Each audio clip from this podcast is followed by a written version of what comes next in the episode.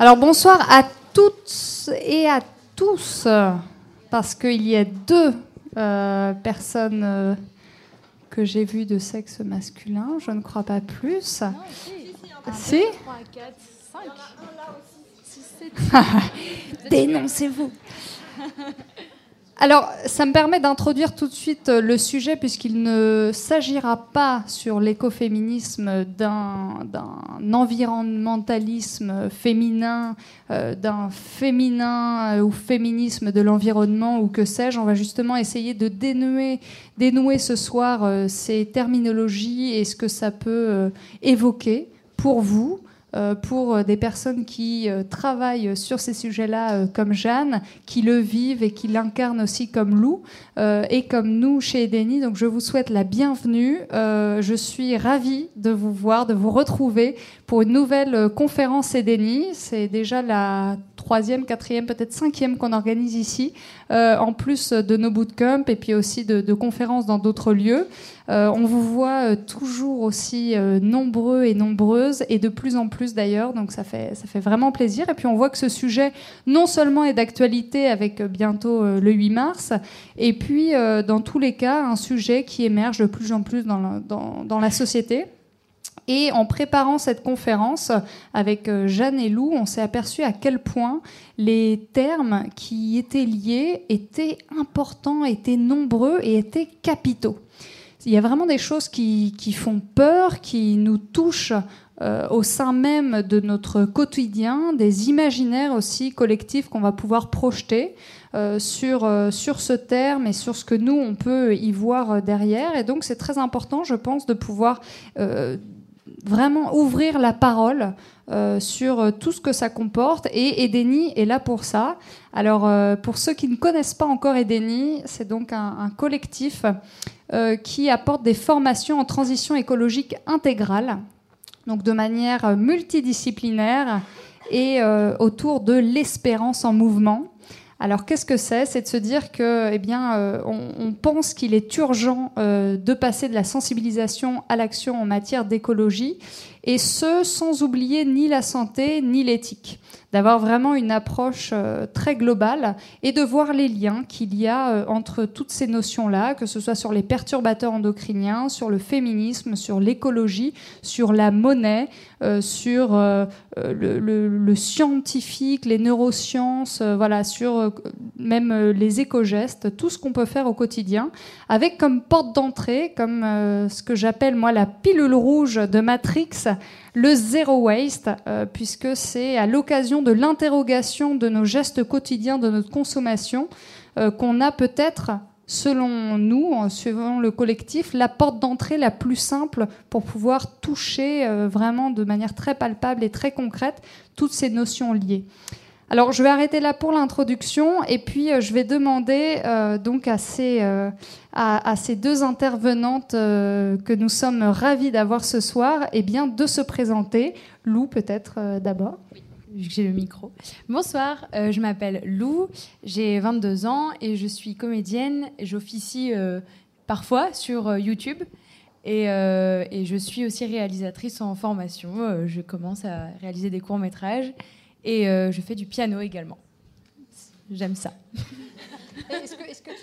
Est-ce que, tu peux rappeler juste tes liens par rapport au féminisme avec ah Mademoiselle Bien sûr, euh, j'ai travaillé. Oui, oui.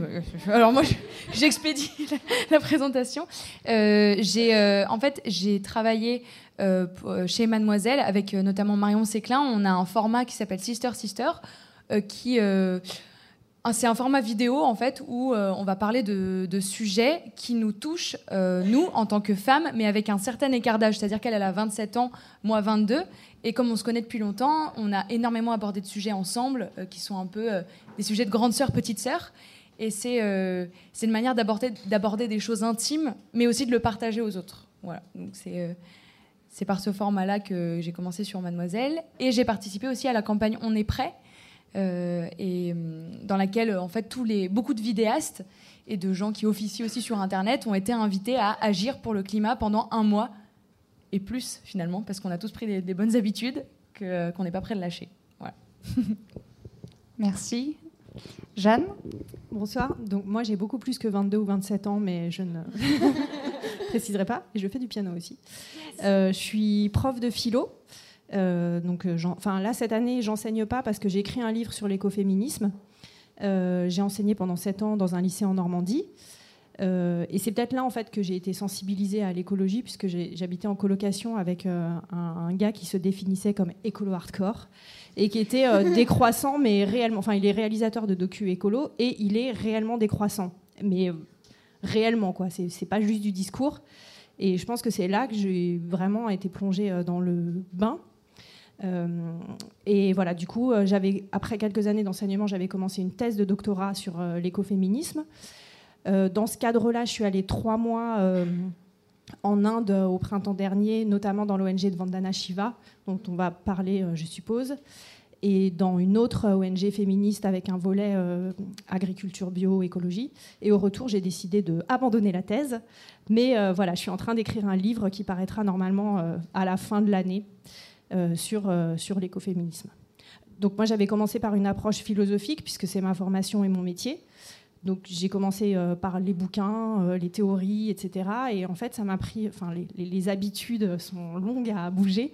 Ça m'a pris euh, longtemps de me rendre compte que pour ce sujet-là, j'avais besoin de sortir des, concepts et des théories, même si c'est ce qui me passionne fondamentalement, et de me frotter au réel et donc de faire des terrains, de voir au-delà des concepts quelles sont les pratiques, quels sont les collectifs, quelles sont les actions euh, quels sont les modes de vie qui peuvent euh, incarner réellement l'écoféminisme. Alors j'ai pour habitude, euh, en commençant ces conférences, de faire participer un peu le public alors parfois c'est avec des exercices de neurosciences, parfois des exercices euh, corporels. Cette fois-ci, ça va être beaucoup plus simple. Je vais demander à certaines d'entre vous euh, de nous donner une définition très très simple, selon elles, de l'écoféminisme. Si vous n'en savez rien, ce n'est pas grave. Il n'y a pas de voilà, il n'y a pas de concours, il n'y a pas de bonne note à obtenir euh, après. Mais c'est pour avoir une petite idée de la connaissance que vous pouvez en avoir ou de l'imaginaire que vous y projetez avant que Jeanne puisse euh, nous le définir euh, suivant un terme plus académique. Qui veut se lancer? Attention, je vais désigner. Hein.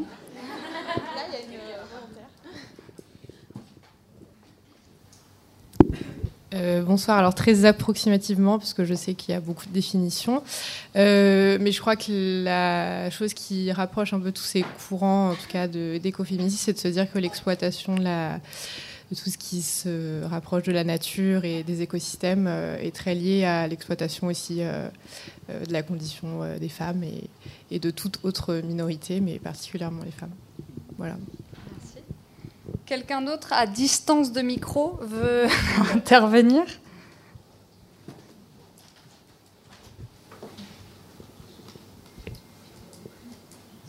Sophie.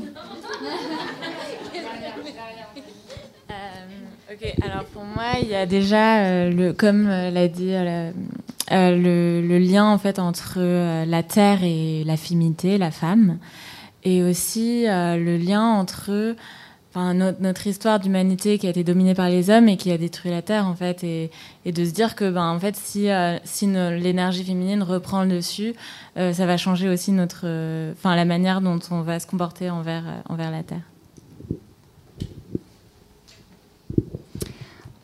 Alors avant de laisser la, parole à Jeanne, euh, là-dessus, j'aimerais lancer quelques petits mots-clés que j'ai euh, beaucoup entendus en interrogeant un petit peu nos communautés euh, avant sur, sur cette thématique. alors déjà, on a eu plus de 1000 demandes d'inscription pour cette soirée. Donc c'était assez incroyable. Il y a eu même un marché noir de, de places gratuites qui se revendaient sous le manteau. Euh, assez incroyable euh, et beaucoup de demandes d'accréditation presse, etc. Donc euh, on est vraiment ravis que, que, ce sujet émerge de manière aussi dynamique, intense, j'espère sincère. alors quelques mots qui me viennent de ce que j'ai pu lire de ci, de là. Alors patriarcat, nature inviolée, domination, effondrement, peur, Société, culture, essentialisme, féminisme évidemment, environnementalisme. Et j'ai laissé Jeanne avec tous ces, mots pouvoir euh, rebondir et nous, donner euh, un peu un défrichage, si je peux le dire ainsi, euh, de la thématique. Alors, ce que je trouve intéressant, je vais, partir de vos deux interventions. Euh, ce qui est intéressant, c'est que ça me semble. Bon, déjà, le premier point, euh, c'est que ça montre que on a largement, et c'est la vision que j'avais moi aussi, une vision assez théorique de l'écoféminisme. C'est-à-dire que vous avez commencé par définir les théories, ou ce qui, d'après vous, constituait le fondement théorique de l'écoféminisme avant de commencer par dire c'est un mouvement politique qui est né dans les années 70 aux États-Unis autour de lutte euh, des féministes antinucléaires, etc. Et euh, si je souligne ça, c'est parce que ça a été aussi mon erreur, si on veut, ou en tout cas c'est un biais qu'on a énormément euh, quand on parle de l'écoféminisme et qui me paraît important de dissiper. en fait, dans l'histoire de l'écoféminisme, ça a commencé par des luttes les premières luttes, enfin les luttes vraiment conséquentes qui se constitué un mouvement d'ampleur revendiqué comme écoféministe, c'est, comme je l'ai dit, donc à la fin des années 70, début des années 80, aux États-Unis, dans le contexte du mouvement féministe antinucléaire euh, et pacifiste. Donc c'est là qu'il y a eu vraiment des mobilisations et les premiers écrits théoriques, etc. Et en fait, c'est très symptomatique euh, ce que vous avez dit, parce que dans la façon dont l'histoire de l'écoféminisme a évolué, toute cette dimension activiste, euh, politique, radicale, militante, c'est progressivement, enfin, a été effacée ou happée par la dimension théorique, voire universitaire, académique. Dans, alors peut-être que certains d'entre certains, certaines d'entre vous connaissent euh, l'anthologie euh, Reclaim de textes écoféministes euh, édité par Émilie H. Il y a un des textes qui s'appelle, je ne sais plus le titre exact, mais en gros, comment la philosophie a colonisé l'écoféminisme. Donc il y a vraiment eu ce mouvement-là, c'est-à-dire une sorte de théorie. Enfin, l'écoféminisme est devenu de plus en plus abstrait, de plus en plus théorique. C'est, si on veut, perdu dans des débats théoriques, et c'est une des raisons de son recul c'est pour ça que ça me paraît important d'insister sur, sur son histoire et parce que d'autant plus que c'est quelque chose de typique dans l'histoire euh, des femmes et du féminisme, cet effacement du matrimoine ou cet effacement euh, des événements. Voilà. Donc il y a un héritage concret d'un mouvement qui a existé réellement. Est-ce que euh, du coup tu peux nous rappeler cette histoire que je ne pense pas tout le monde connaît avec ce mouvement qui est né vraiment de l'antinucléaire aux États-Unis? Oui, donc en fait alors, ce qu'on sait souvent euh, quand on a un peu euh, lu des trucs sur le sujet, c'est que le mot, lui, il n'est pas né aux États-Unis.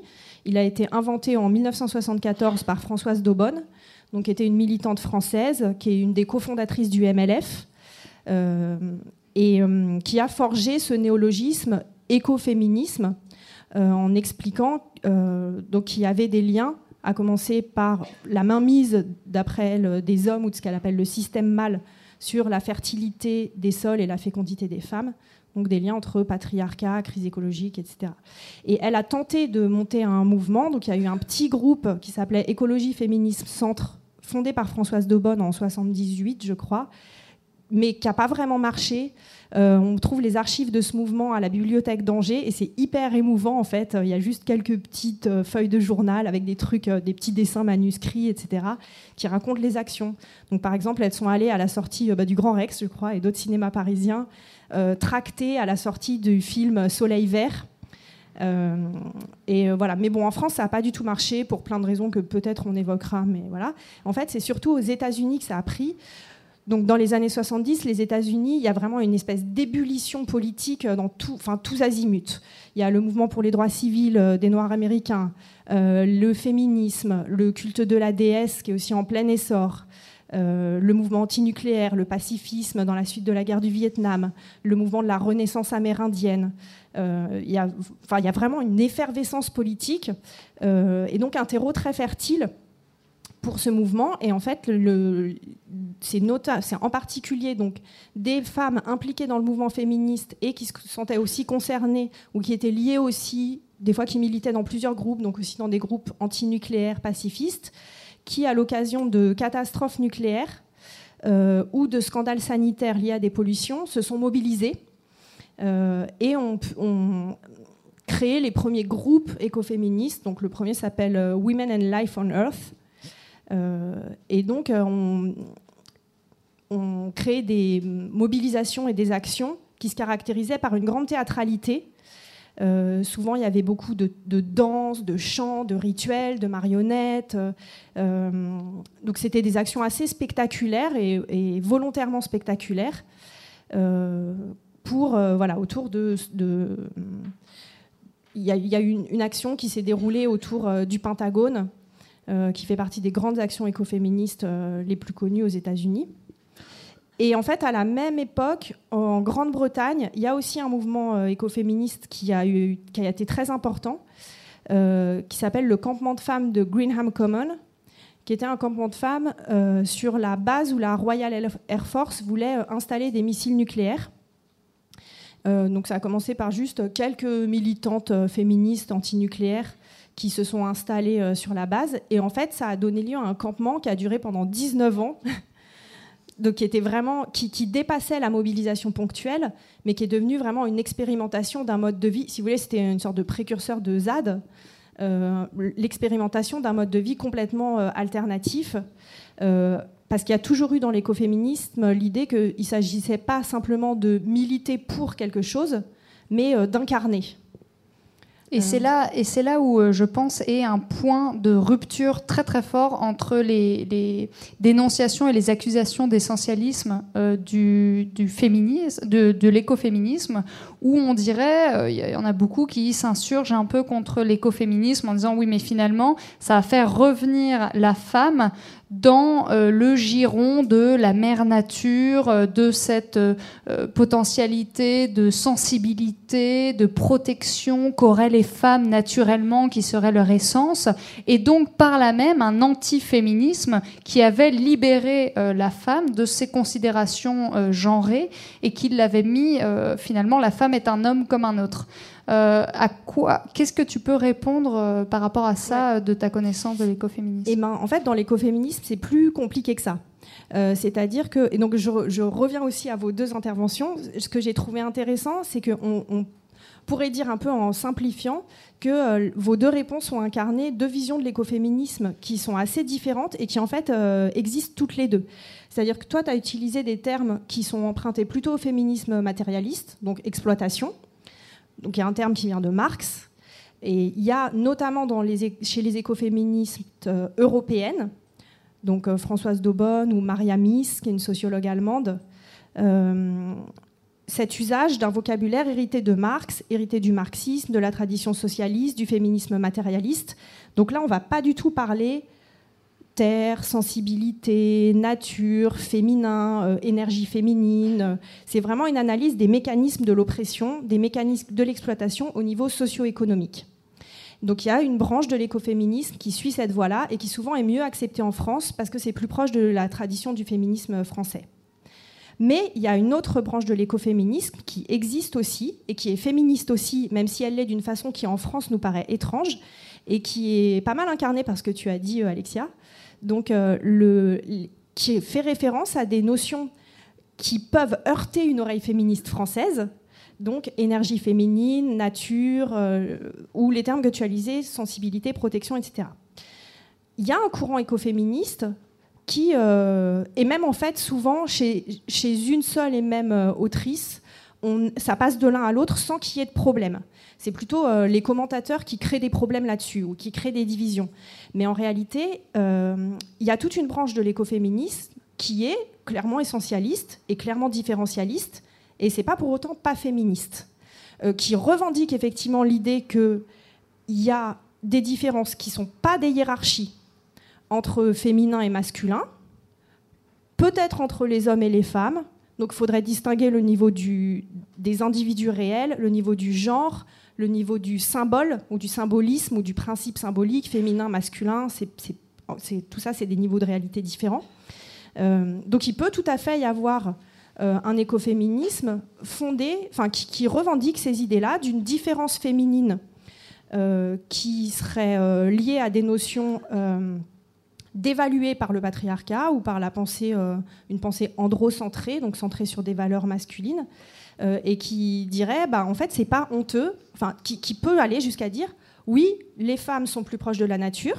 Les femmes, par exemple, sont connectées au rythme de la lune du fait du cycle menstruel. Les femmes sont euh, plus sensibles, etc. et on peut très bien ne pas avoir de problème d'un point de vue féministe à affirmer ça. Euh, et à, revendiquer donc cette sensibilité euh, différente. Donc il y a vraiment, en fait, du point de vue, enfin surtout, c'est quelque chose que je trouve très intéressant dans l'écoféminisme avec une approche philosophique, c'est qu'en fait, du point de vue des types d'argumentation et de théorisation, euh, on trouve tout. Et on trouve des discussions sur tout, sur l'essentialisme ou pas, le différentialisme ou pas, quel type d'écologie, quel type de féminisme, quel lien on fait entre oppression des femmes et oppression de la nature. Euh, c'est pour ça que c'est difficile de donner une définition unifiée. Euh, parce que euh, c'est au contraire une nébuleuse avec une immense variété à la fois théorique et pratique.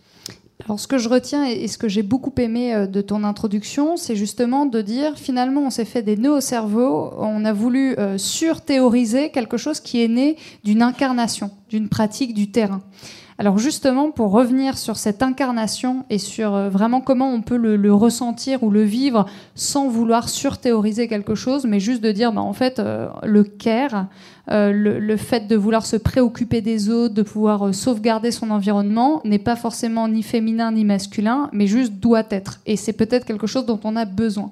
Justement là-dessus, toi Lou, euh, comment tu arrives à incarner, donc avec Sister Sisters, avec Marion Seclin, avec toutes votre, vos actions vraiment revendiquées comme féministes, et toi, comment tu le perçois avec ta génération euh, l'incarnation entre euh, le fait d'être une femme et en même temps d'être écologiste? Est-ce que pour toi c'est une non-question? Est-ce que tu ne te poses absolument pas ta question de genre? Ou au contraire, est-ce que c'est quelque chose auquel tu penses, auquel tu revendiques ou auquel on te renvoie euh, en permanence Alors, avant de lire le livre de Mona Chollet, Sorcière, je m'étais pas trop posé. Enfin, j'avais pas fait le rapprochement quand elle a utilisé le, terme écoféministe. J'ai fait mais oui, parce que finalement, euh, dans les deux cas, qu'on soit écologiste ou qu'on soit féministe, euh, j'ai envie de dire une bêtise, j'ai envie de dire on fait chier les gens, mais c'est pas ça. Non, mais en, fait, il y, a vraiment cette idée de ne pas être consensuel et, de pas euh, et de, revendiquer quelque chose. Et, c'est en fait un même système. le patriarcat, c'est un système. Et en fait, qu'on qu'on soit dans l'écologie ou qu'on soit dans le féminisme, c'est contre ce truc-là qu'on va, qu'on va se battre, en fait. Et c'est là que j'ai fait le rapprochement et que j'ai fait Ah oui, oui, effectivement, ça fait sens. Et, euh, et dans nos vidéos euh, avec Marion, euh, c'est tu parlais d'incarnation, vous parliez d'incarnation et vous parliez de, de, de, se détacher de tout ce qui est un peu théorique ou très rationaliste et tout ça. Et c'est un peu ce qu'on fait parce que finalement, ces vidéos-là, Sister Sister, c'est des vidéos qu'on fait où on parle de notre, de notre vécu et de choses assez intimes. C'est c'est ce qu'on a retrouvé dans les années 70 où quand les femmes euh, expliquaient que le, privé est politique et que en fait finalement parler de, soi, partir de soi, partir de choses très concrètes, très incarnées, c'est euh, politique en fait. Et c'est pas parce que c'est pas des textes théoriques ou c'est pas euh, un savoir académique que c'est pas intéressant, pertinent et que ça fait pas changer les choses. Et je sais pas si je m'éloigne de la, de la question. Non, non, la police, la cité, l'action qu'on va avoir mm. sur la manière dont est organisé nos contrats sociaux mm. entre nous. Oui, exactement. Donc, donc de là, je me suis dit, d'accord, ok, écoféministe, ça fait totalement sens. Enfin, il y, a quelque chose de il y, a ce rapport-là, en fait, avec, euh, avec l'intime, avec l'incarnation. Est-ce que pour toi, par exemple, euh, le féminisme a été une porte d'entrée, la sorte de pilule rouge jusqu'à l'écologie, où tu t'es dit finalement la domination, euh, l'absurdité, l'injuste que je peux retrouver dans le patriarcat et, la domination sur le féminin, finalement je la retrouve sur aussi cette exploitation de la nature et c'est ce que nous on impose par notre surconsommation. Mm. Et finalement ça a été une porte d'entrée pour toi pour devenir zéro déchet, pour t'intéresser aussi à ces sujets-là comme euh, des minorités exploitées vont être forcément plus sensibles à d'autres euh, minorités. Oui, totalement, parce que j'ai remarqué qu'en en plus, c'était le, le même système d'oppression, en fait. Si euh, j'ai commencé par être féministe, et, je, me suis dit, ok, d'accord, en fait, le monde fonctionne comme ça, et quand j'ai commencé à comprendre d'où venaient les, les oppressions, et que j'ai commencé aussi à m'intéresser à l'écologie, j'ai fait ah, d'accord, ok, c'est en fait c'est le, le même système qui est responsable de tout ça.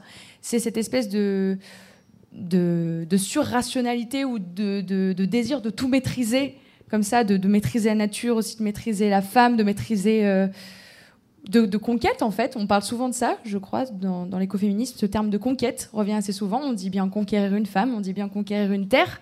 Et en fait, euh, ouais, c'est là que j'ai fait les liens, en fait. Tout comme il y a des hommes, en tout cas nous on en rencontre beaucoup dans nos bootcamps, qui sont d'abord touchés par la cause environnementale, qui se rendent compte des dégâts énormes et même sur leur santé, sur leur potentiel survie, mm. et qui du coup vont pouvoir faire ce lien entre ces différents systèmes d'oppression et se dire ah mais en fait je suis féministe aussi mm. euh, parce que finalement on combat euh, la même chose euh, entre l'écologie et le féminisme non pas parce qu'ils sont forcément l'un avec l'autre, mais parce que ce sont deux causes qui doivent être menées parallèlement. Ensemble, oui, j'ai l'impression que c'est le résultat d'une histoire, tout ça aussi. C'est euh, ce qui nous amène aujourd'hui à avoir des préoccupations écologiques, c'est une histoire. C'est comment on en est arrivé là, comment on en est arrivé à la surconsommation, comment on en est arrivé au capitalisme, comment on en est arrivé à tout ça. Et pareil avec le féminisme, c'est comment on en est arrivé là, comment on en est arrivé à avoir toujours beaucoup plus d'hommes que de femmes au pouvoir, c'est le résultat d'une histoire et c'est une histoire qui est, parallèle en fait, euh, qui, suit le, qui suit le même chemin, j'ai l'impression. Jeanne, sur ces systèmes d'oppression, justement, euh, quelles ont été bah, les, issues de tes études euh, là-dessus? Alors c'est une vaste question. en fait, en tout cas, quelque chose qui me paraît important si on veut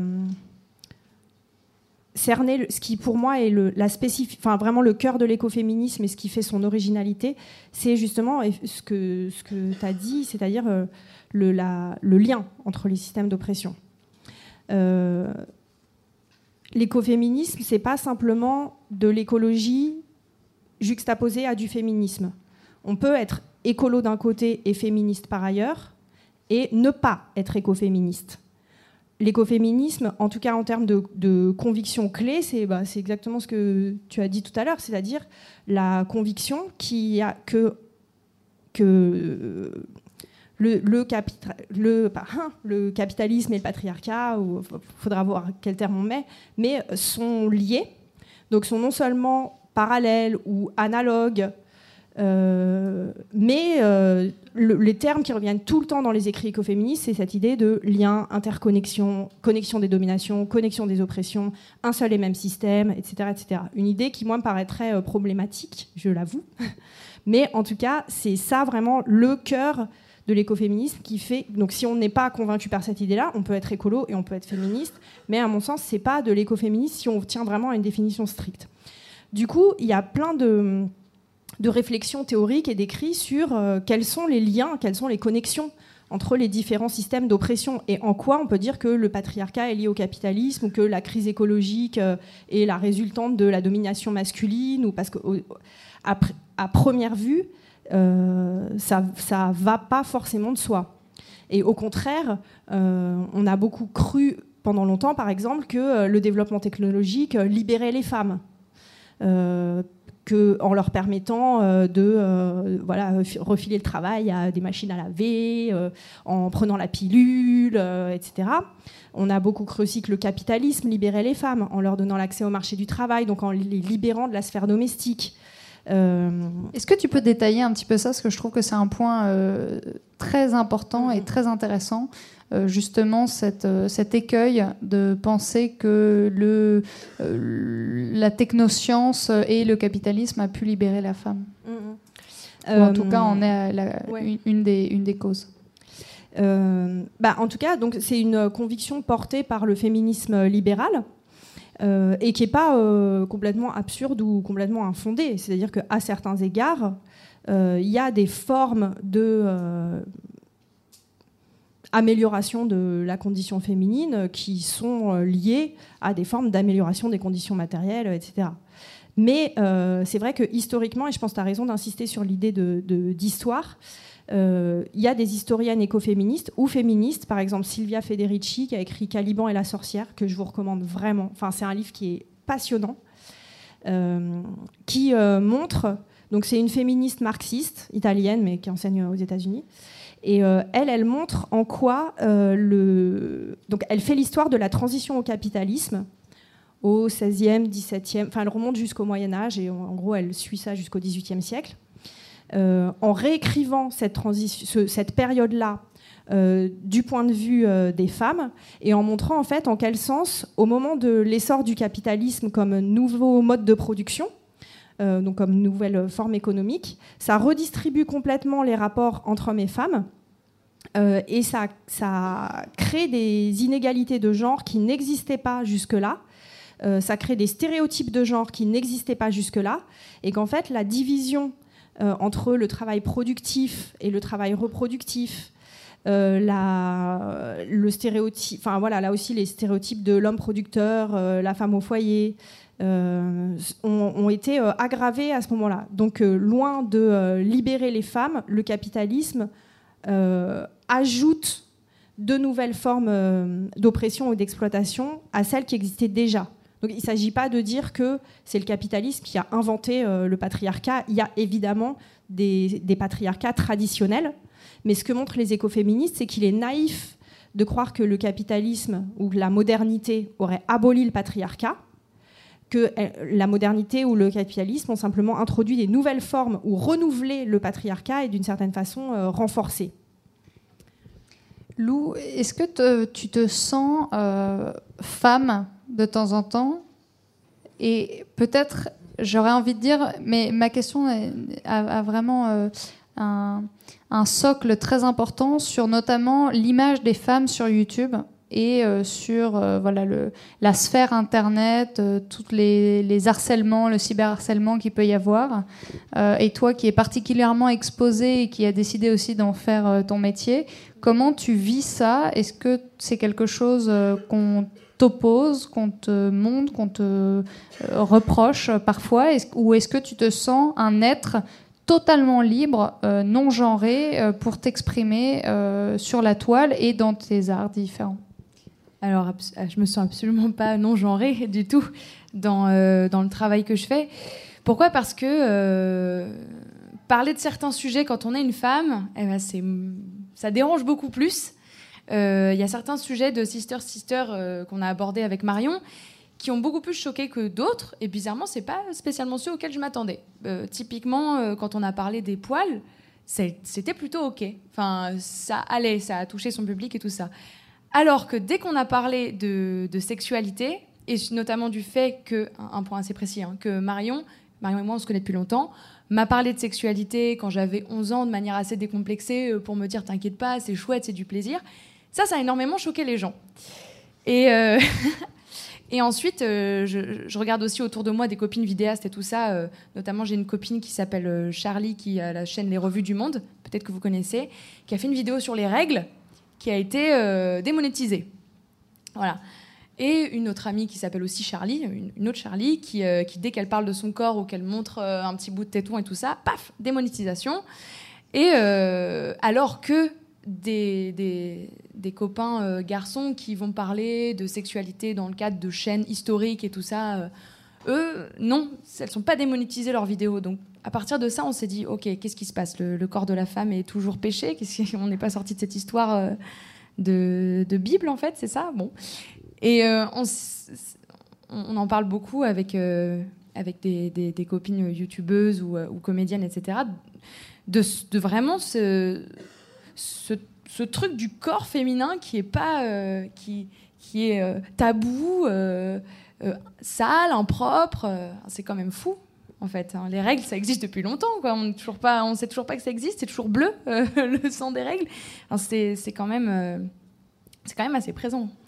Ouais, non mais euh, c'est, incroyable parce qu'on a sorti justement sur la chaîne YouTube et Denny récemment une vidéo sur la sexualité zero waste qui a été censurée elle aussi. Euh, par des utilisateurs de YouTube qui ont dénoncé euh, le caractère euh, totalement honteux de, de, cette vidéo, alors que vraiment c'était un, un, discours sur comment pouvoir profiter de la sexualité tout en générant moins de déchets, et puis autour des moyens de contraception aussi. Mm. mais du coup, c'est vrai que c'est quand même impressionnant de, de se rendre compte qu'il y a toujours un rapport à la femme mise en avant qui est aussi très souvent sur YouTube beaucoup moins montré. Moi, on m'a beaucoup parlé de, chaînes euh, YouTube écolo, de personnes qui parlent d'écologie, et on montre toujours des hommes. Euh, par rapport justement euh, de manière totalement opposée à l'écoféminisme. On pourrait croire que justement cette nature est peut-être plus comprise ou plus incarnée historiquement et peut-être factuellement par les femmes. Néanmoins, ce n'est pas là où elles vont avoir la, plus grande force d'expression, voilà, comme on peut l'observer dans la médecine, où euh, voilà, il y avait énormément de guérisseuses. Euh, Mona Chollet l'a très bien raconté aussi dans son livre Sorcière, c'est vrai.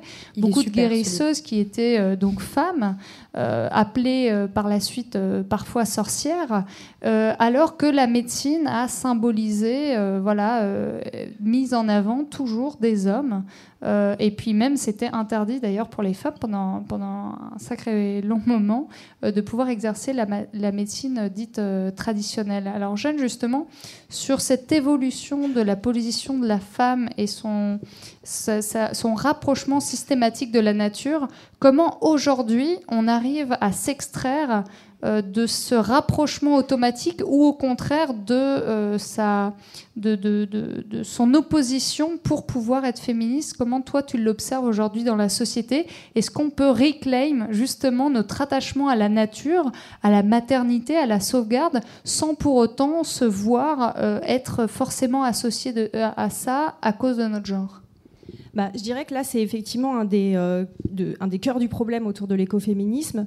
C'est-à-dire que ce que disent euh, euh, certaines écoféministes, par exemple une philosophe écoféministe australienne qui s'appelle Val Plumwood, sa manière de penser euh, la position de l'écoféminisme là-dessus, même si, comme je l'ai dit, on ne peut pas dire qu'il y a une position, c'est de dire, ça fait longtemps que les féministes analysent qu'une des sources de l'oppression des femmes, c'est le fait qu'on les identifie avec la nature. Donc ça, c'est quelque chose qui a été analysé en long, en large et en travers par Simone de Beauvoir. Et d'ailleurs, beaucoup de mouvements euh, euh, anticoloniaux ont montré que c'était la même chose pour beaucoup de groupes euh, minorisés, colonisés, exploités, qu'un des ressorts rhétoriques pour dominer un groupe, c'est de le naturaliser de dire que c'est des animaux, c'est plus proche de la nature, c'est pas civilisé, c'est pas rationnel, etc. Donc cette figure-là rapprochée avec la nature pour dévaluer et dominer, on la trouve pour les femmes, pour, euh, pour les Noirs, pour les enfants, pour les Indiens d'Amérique, etc. Euh, et donc ça, ça a amené toute une tradition féministe à vouloir euh, briser ce lien-là. C'est par exemple la lignée de Simone de Beauvoir. Quand Simone de Beauvoir écrit On ne naît pas femme, on le devient, naître, il faut entendre ici l'étymologie du mot, donc c'est-à-dire être par nature on ne naît pas femme, ça veut dire on n'est pas femme par nature, la féminité n'est pas naturelle, c'est une construction sociale, euh, etc. Donc il y a toute une tradition féministe qui a voulu effectivement défaire ce lien. Il y a une autre tradition féministe qui est minoritaire en France, mais pas aux États-Unis, qui au contraire a revendiqué ce lien.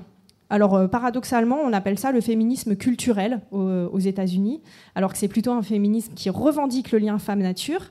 Euh, en disant euh, oui, c'est vrai, les femmes sont plus proches de la nature, oui, c'est vrai, les femmes sont plus naturelles, elles ont été moins aliénées par la civilisation, elles ont été moins dénaturées, elles ont été moins formatées par un système qui a perdu contact avec la nature et qui cherche la guerre, le pouvoir, la domination, la violence, etc.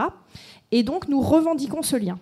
Et ce qu'explique Val Plumwood, c'est que l'écoféminisme, en tout cas, euh, voilà, une, toute une, partie très importante de l'écoféminisme euh, consiste dans la recherche d'une troisième voie. C'est-à-dire comment on fait pour sortir de l'alternative qui en fait est assez, enfin, qui est un piège. Donc de l'alternative, soit nous refusons notre rapprochement avec la nature parce que c'est comme ça qu'on nous a dominés, soit nous le revendiquons purement et simplement, mais il y a un peu un piège. Du coup, en fait, pour réussir à trouver une troisième voie et à sortir de cette fausse alternative, c'est là que ça devient euh, délicat mais passionnant. C'est que ça suppose de reconfigurer toute la manière de penser les choses. En fait, ça suppose de sortir de ce que de ce qu'on appelle le dualisme, c'est-à-dire le fait de penser les réalités euh, qui sont différentes sur le mode de l'opposition et de la hiérarchisation.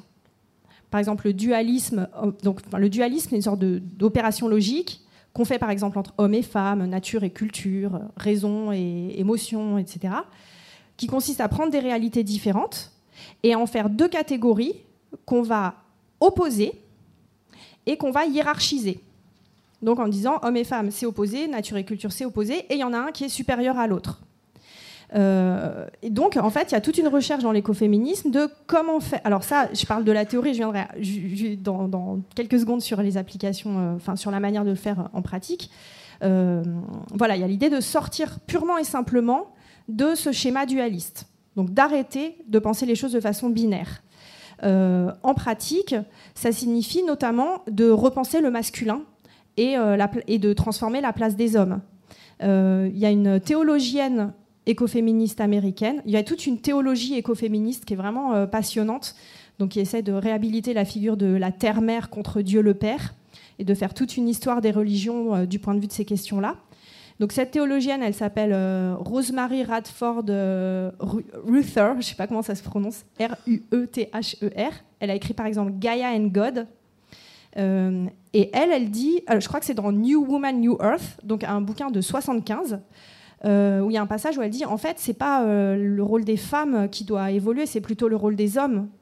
Pour que la société s'améliore, le problème, c'est pas de séparer les femmes de la nature ou de les séparer de la reproduction, de l'éducation des enfants, du travail agricole, du travail domestique. Le problème, c'est plutôt comment on réintègre les hommes là-dedans parce que c'est des fonctions et c'est des métiers qui, en termes écologiques, sont beaucoup plus soutenables que être PDG d'une boîte de CAC 40 euh, ou euh, quelque chose comme ça. Euh, donc il y a l'idée de reconfigurer tout, non pas en cherchant à faire que les femmes s'éloignent de la base, mais au contraire en, ramenant, en y ramenant les hommes et en réorganisant tout de façon circulaire. Il y a l'idée que notre réalité est structurée de façon pyramidale, euh, et que le but serait pas de faire accéder le plus de monde possible en haut de la pyramide, ce qui est une illusion, euh, et ce qui change rien à la structure pyramidale, mais au contraire de briser complètement le modèle pyramidal pour tout reconfigurer sur un modèle circulaire. Est-ce que finalement ce serait pas comme euh, chez Edeni, on, a l'habitude de dire pour la décroissance qu'on soutient ou pour le zero waste, finalement tout le monde mérite de vivre mieux avec moins. En fait, tout le monde mérite d'être écoféministe et, de retrouver ce lien à la nature dont euh, physiologiquement, anatomiquement, euh, psychiquement, nous avons tant besoin. Et euh, maintenant, c'est vraiment prouvé. Hein. On, a ce besoin à la nature, ce besoin de reconnexion au niveau de la transition des électrons entre les charges positives et négatives au sol. On a ce besoin aussi d'être dans un espace vert. Marcher 20 minutes en ville et marcher 20 minutes en plein bois ne va pas du tout vous régénérer de la même façon et ne va pas apaiser votre cerveau de la même façon. Donc effectivement, de se dire, c'est pas une question de est-ce que les femmes doivent s'en sortir et, se faire encore une fois des nœuds au cerveau par rapport à leur place euh, à la nature, mais au contraire comment on peut inviter le masculin à se rapprocher euh, de cette terre. De, on peut le voir de manière spirituelle avec la Pachamama euh, amérindienne par exemple, ou tout simplement de dire bah, ces cercles de femmes qu'on peut faire en nature, etc. Et bah, les hommes aussi méritent d'avoir ces cercles d'hommes et ces partages qu'on va aussi euh, voir en éco-psychologie qui concerne tout le monde, etc. Et de ne pas renier ce part qu'on a trop longtemps attribué exclusivement au féminin. Oui, de ce point de vue, y a, ce que tu dis, ça m'évoque euh, une image. Il y a, y a pas mal de films sortis ces dernières années qui ont euh, un arrière-plan écoféministe, même sans faire exprès. Par exemple, Avatar donc en fait Avatar, bon, c'est la même histoire que Pocahontas, euh, donc euh, le Nouveau Monde. Euh, donc on a toujours d'un côté un personnage féminin qui va incarner la nature, l'harmonie avec la nature, un autre fonctionnement social possible, harmonieux, juste, coopératif, et un personnage masculin qui incarne une civilisation ultra-industrielle, technicienne, colonisatrice, etc. Et euh, dans Avatar, il y a donc évidemment là pour le coup c'est assez dualiste, binaire euh, et tout ce qu'on veut, euh, mais il y a ce moment par exemple où, enfin, on voit qu'il y a une initiation de, je sais plus comment il s'appelle le personnage, enfin le mec quoi, mais bon, vous voyez de qui je veux parler. Et en fait, il est initié par euh, Neytiri, donc euh, la fille bleue là, qui lui apprend comment faire pour euh, brancher ses tresses dans les arbres. Et bon, alors dit comme ça, en plus je le dis avec un air ironique, mais en vrai, je trouve que c'est une image qui est très belle. Et il y a effectivement cette idée-là de que peut-être, en fait même on s'en fiche si c'est vrai ou faux que les femmes auraient ce secret de la connexion avec la nature. Peut-être c'est une fiction, mais c'est une fiction qui politiquement et poétiquement euh, me paraît intéressante. Et donc, fictif ou pas, ça me paraît pas être vraiment la vraie question. et que cette peut-être cette idée que les femmes pourraient avoir un rôle d'initier ou de réinitier les hommes à des rôles dont ils se sont coupés, euh, effectivement, avec tous ces cercles, etc. C'est intéressant. Et du coup, sur la question du, corps, euh, dont vous avez parlé toutes les deux, c'est vrai que ça me paraît être quelque chose de vraiment essentiel euh, dans l'écoféminisme, qui est un peu, un peu là aussi un des cœurs de la question, et de comment on repense le corps et comment on repratique concrètement un rapport différent à notre corps pour euh, le, ressentir différemment et en faire le fondement de la transition. Un, autre film qui est intéressant là-dessus parce qu'il est très ambigu justement. Je ne sais pas si vous l'avez vu, c'est Mother de Darren Aronofsky.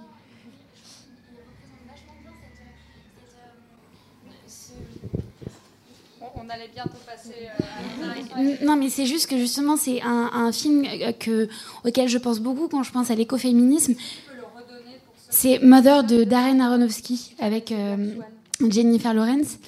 Et il a été euh, lynché par la critique, alors que selon moi, c'est un chef-d'œuvre parce qu'il met très bien à l'œuvre tout ce qui découle de l'écoféminisme, c'est-à-dire le rôle de la femme qui, qui met au monde un enfant, son rôle de protection, mais aussi son rôle de mère euh, de la terre, de mère nourricière, qui crée quelque chose de bien et qui est souillé par tout le monde. Et du coup, je le conseille à tout le monde. C'est génial. C'est intéressant parce que moi, je l'avais détesté en le voyant. Non, mais c'est intéressant. Hein. Je l'ai. Mais énervé, quoi. Moi aussi.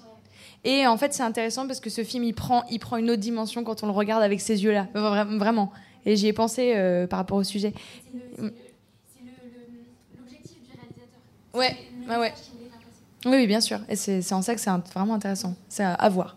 Et euh, juste pour. Euh, je peux encore? Il, y a un, il, y a un, autre film auquel j'ai pensé en, en, réfléchissant à ce sujet-là, qui est pour le coup beaucoup, beaucoup, beaucoup moins connu.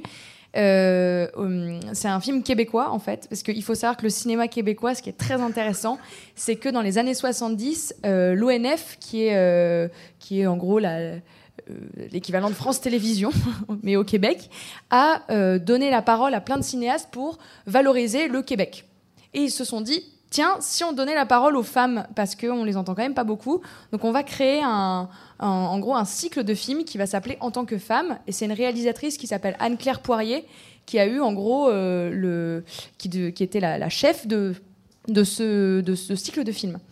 Et euh, elle a proposé deux films, dont un qui s'appelle Les filles du roi, R-O-Y, euh, que vous pouvez retrouver sur YouTube, que je vous invite à voir. Et c'est un docu-fiction, donc avec un style particulier. Hein. On est dans les années 70, donc il y a un style visuel euh, assez particulier. Mais c'est très intéressant. Pourquoi? Parce que quelqu'un sait qui étaient les filles du roi, ce qu'on, celles qu'on appelle les filles du roi? Ouais, tu, tu connais?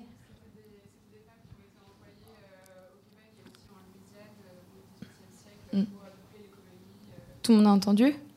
Non, c'était des femmes du coup qui étaient au XVIIIe siècle, euh, des, femmes françaises qui ont été envoyées en Nouvelle-France, qui est aujourd'hui le Québec, pour, pour peupler euh, la colonie quoi. En gros, c'était ça.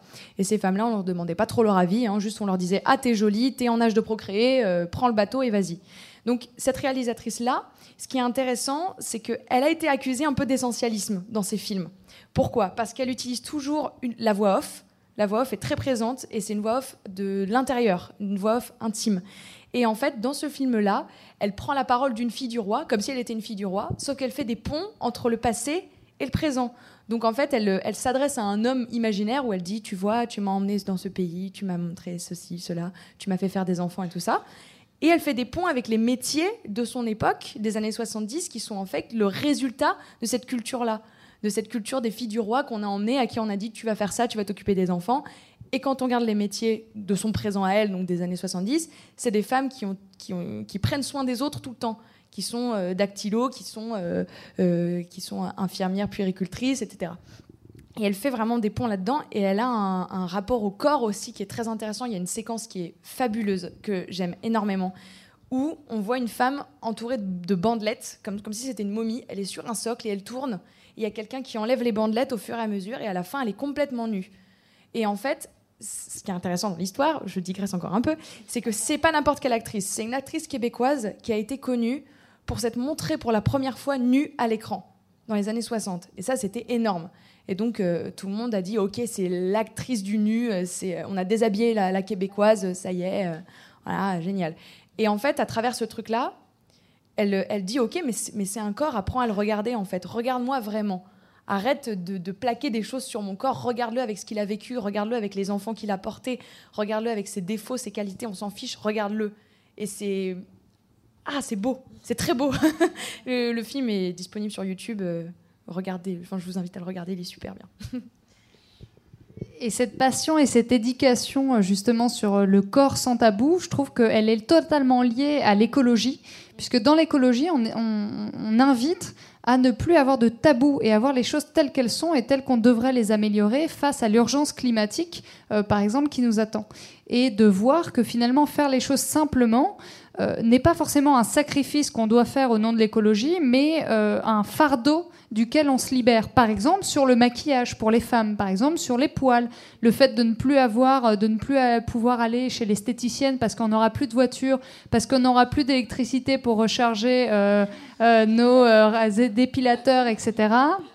Euh, le maquillage, c'est pareil, de dire bah, on va faire plus simple, on peut prendre un peu de poudre de cacao, on peut faire euh, soi-même un petit peu un, un rimel avec, euh, avec des amandes grillées, etc. et retrouver des, des, recettes d'antan ou des choses très simples pour avoir toujours la ritualisation, la parure, sans avoir pour autant la domination, l'injonction du féminin qui doit être tout le temps hyper sexualisé, hyper mis en avant, paré de tous ses atours. Et c'est là où je trouve très intéressant cette d'écoféminisme libérateur, de nous dire finalement on peut lier les deux en disant bah, j'ai des convictions écologiques qui font que je ne vais plus utiliser euh, de tampons et de serviettes parce que je sais que c'est trop polluant. Donc d'abord c'est ok au nom d'une conviction euh, écologique, mais en fait je vais découvrir d'autres choses qui vont me libérer. Euh, je vais découvrir dans un premier temps peut-être la cup, qui va être un, déjà un petit pas euh, de libération parce qu'on va avoir un peu plus de temps, euh, voilà, et puis on va pouvoir la nettoyer. Et puis finalement, on va apprendre à, se réapproprier son corps, à oser toucher son vagin. Ensuite, on va avoir euh, les, culottes menstruelles qui sont encore mieux parce que ça évite l'accumulation, du, la permanence du sang et donc la prolifération éventuelle du staphylocoque doré euh, qui pourrait emmener euh, une, euh, un, syndrome du choc toxique. Donc voilà, c'est beaucoup plus sain. Et puis finalement, on retrouve une théorie qu'on n'a pas forcément dans la pratique à l'adoption de, ces alternatives, mais de se dire finalement, si le corps a besoin naturellement de sortir des choses, c'est qu'il doit le faire. Et on ne doit pas l'en empocher, comme de mettre trop de déodorant, comme de, de, mettre, voilà, de vouloir, mais de laisser ces émotions, ces choses qui doivent sortir du corps, sortir parce que c'est un cycle naturel et sans que ça nous fasse peur de dire, en fait, ça revient à, euh, à la femme trop proche, encore une fois, comme on, l'a tout le temps dévalorisé, trop proche des cultures euh, traditionnelles, pas assez civilisée et trop terre à terre. je parle de sang euh, n'importe comment, je ne suis pas assez distinguée, etc. Ou je ne suis pas assez maquillée, ou je n'ai pas de talons, ou etc. Non, de se dire, en fait, j'assume le fait de revenir à quelque chose de plus simple, de plus libérateur pour moi en tant que femme, parce que je n'ai plus toutes ces injonctions de me préoccuper de ce à quoi je vais ressembler. Simplement, je vis et puis j'ai la justification écologique. si on me dit c'est parce que tu es une féministe que tu te maquilles pas, non, c'est par souci écologique. Et alors ça, pour moi, je trouve ça vraiment formidable. voilà, exactement. Et de se dire finalement, c'est peut-être ça qui nous rapproche euh, dans l'écoféminisme. Et alors, je, lance le dernier euh, sujet avant qu'on puisse échanger, avoir vraiment un partage de discussion entre nous pour cette deuxième partie sur l'effondrement on a eu beaucoup de retours de se dire, bah, euh, par rapport aux, théories d'effondrement, à la poursuite de, ces, euh, de, ces, courbes exponentielles qui nous montrent qu'on ne peut plus continuer à euh, exploiter des ressources à ce niveau-là et que dans tous les cas, nos civilisations thermo-industrielles sont amenées à plus ou moins court terme avoir des cycles d'effondrement successifs, euh, voilà, la monnaie, l'alimentation, euh, euh, etc. vont finalement amener une crise énergétique qui vont nous retirer beaucoup de cette mécanisation qui, pour certains ou certaines, ont permis une libération de la femme, par exemple des machines à laver à la place des lavoirs, de plus avoir à, aller chercher l'eau, etc., etc. Et euh, il y a cette peur de se dire finalement, si on nous retire nos esclaves énergétiques, de nouveaux esclaves vont devoir être créés ce sera peut-être aussi bien des hommes que des femmes, mais dans tous les cas, ce sera les plus faibles. Donc des minorités, donc des personnes qu'on va réexploiter et peut-être qu'on va avoir la réémergence, si tant est qu'il n'ait jamais disparu, de l'homme blanc euh, surpuissant qui peut exploiter euh, qui peut exploiter les plus faibles, les plus, euh, les plus sympathiques aussi, ceux qui sont plus proches de la nature et qui ne veulent pas bah, utiliser les pires armes et les pires méfaits pour pouvoir dominer le reste. Et, juste, je reviendrai là-dessus parce que je pense que c'est très très important. Je pense qu'il ne faut pas nous illusionner sur le fait qu'effectivement, quand ça arrivera, euh, et l'histoire nous l'a prouvé, euh, les, personnes qui sont le plus, euh, on va dire, admettons zen, si on participe tous au développement personnel et qu'on fait tous de la communication non violente, on finira par être soumis. parce que des, personnes nous soumettront à, leur, à leur exploitation quand il faudra choisir et quand il faudra aller voler la nourriture du voisin parce qu'il n'y aura, plus de, aura plus de supermarché, etc. Donc c'est important aussi de, de pouvoir voilà, être, euh, être euh, radical dans cette vision, revenir à la racine des problèmes, voir l'histoire, comment ça s'est passé, et de euh, pouvoir partager, discuter collectivement ensemble des solutions qu'on pourrait mettre à ça pour ne pas avoir à devenir nous-mêmes des exploitants ni des exploités et de trouver une fameuse troisième voie en essayant d'éduquer peut-être via l'entraide dont nous parlait Pablo Servigne bien en amont et avant que ça arrive. Euh, peut-être Lou d'abord euh, sur ces, peurs, ces doutes, ces questionnements que tu as pu euh, ressentir toi-même et, peut-être partager avec d'autres. Jeanne, et puis ensuite on, passera, on passera la parole dans le public. oui, donc j'ai peur. non, non, mais c'est vraiment une vraie question. Qu'est-ce qui va se passer si jamais on est face à des problèmes de type il n'y a plus de nourriture, il n'y a, a plus rien, on arrive on arrive euh, sur une île et il n'y a plus rien. J'ai parlé de la colonie de Marivaux ou pas encore? Non, j'en ai pas parlé. Euh, je vous en ai parlé à vous, mais pas devant tout le monde. Il y a une pièce qui s'appelle La colonie de Marivaux, que tu, connais? Je t'ai vu faire, oui. Oui, tu la connais aussi. Et en fait, c'est une pièce qui date de 1750, dans laquelle, en gros, euh, une communauté d'hommes et de femmes arrive sur une île déserte et il n'y a personne et euh, suite à une guerre, en gros, et ils doivent tout reconstruire. Donc qu'est-ce qui se passe? Eh ben, les hommes se disent on va faire des lois, et ils disent on, nous les hommes. Et euh, la première scène, c'est des femmes qui disent bon bah non, écoutez, ça va pas se passer comme ça. Par contre, on va on va faire des lois avec vous. Et c'est une, une, lutte, toute la pièce, c'est une lutte où les femmes se disent bon, allez, c'est bon, on va faire des lois, on va faire des lois. Elles sont de plus en plus fortes, de plus en plus fortes. Sauf que on est en 1750 et qu'il faut quand même pas trop que la pièce se termine comme ça parce que les femmes n'ont pas le pouvoir, donc il faudrait pas non plus trop leur donner le pouvoir non plus. Et la fin, c'est donc euh, Marivaux euh, qui dit euh, bon, enfin, il fait dire à ses personnages on va piéger les femmes, on va leur faire croire qu'il y a des sauvages qui arrivent sur l'île, et bien sûr, elles voudront pas se battre parce qu'elles sont trop faibles. Et c'est exactement ce qui se passe. les femmes disent non, écoutez, on va retourner à la cuisine, et ça se finit comme ça. C'est très bizarre. Mais voilà, à cause de l'époque et tout ça. Mais c'est intéressant parce que si jamais, dans une situation d'urgence et de, panique générale, où on n'a plus de repères, euh, on va retrouver ces, dominations-là. Ça va revenir euh, tout de suite, quoi. Donc ça fait peur, mais c'est déjà... Euh, enfin, Marivaux, on parle déjà en 1750, quoi. Ah oui, je l'ai pas lu celle-là, mais je l'ai pas vue non plus. La servante écarlate, pour ceux qui n'entendent pas.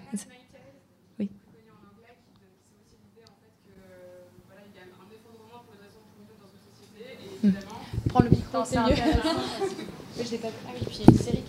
Voilà, donc c'est La Servante écarlate de Margaret Atwood. Euh, et c'est, euh, elle développe euh, l'idée, donc c'est pareil, il est sorti dans les années 80, que s'il y a un effondrement dans, dans la société, une société qui ressemble évidemment beaucoup aux nôtres, euh, le, le, premier réflexe, et c'est un réflexe conservateur, euh, de repli sur des valeurs traditionnelles qui renvoient les femmes à la maison.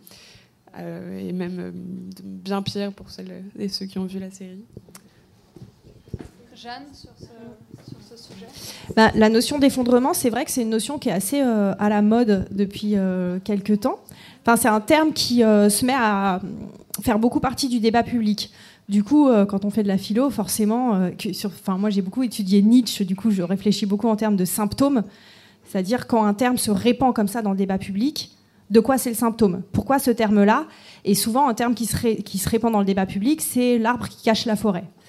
Euh, là, par exemple, il y a Christophe Bonneuil qui, qui explique que la notion d'effondrement, c'est sans doute une, façon trompeuse de présenter ce qui peut se produire euh, et une façon qui cache ce qui peut euh, réellement se produire. C'est-à-dire que selon lui, en fait, c'est pas, enfin, parler d'effondrement de l'humanité ou je sais pas quoi. Bon, ça veut pas dire grand-chose.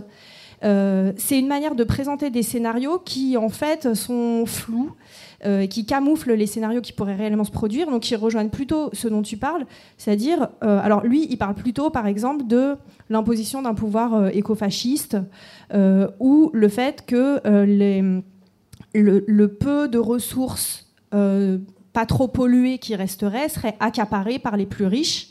Donc ça serait plutôt une question de accroissement énorme des inégalités et des rapports de domination que d'effondrement. Si on réfléchit dans ces termes, en fait, ça veut dire qu'on y est déjà. C'est-à-dire que concrètement, euh, l'accroissement des inégalités et le fait que euh, notre petite portion de l'humanité vit sur le dos des autres, ça fait quand même quelques siècles que c'est le cas. Et un des points que souligne l'écoféminisme, notamment les penseuses écoféministes euh, des Suds, ou bien celles qui ont beaucoup fait du terrain dans le Sud, donc par exemple Vandana Shiva ou Mariamis, c'est qu'il faut toujours voir la partie immergée de l'iceberg.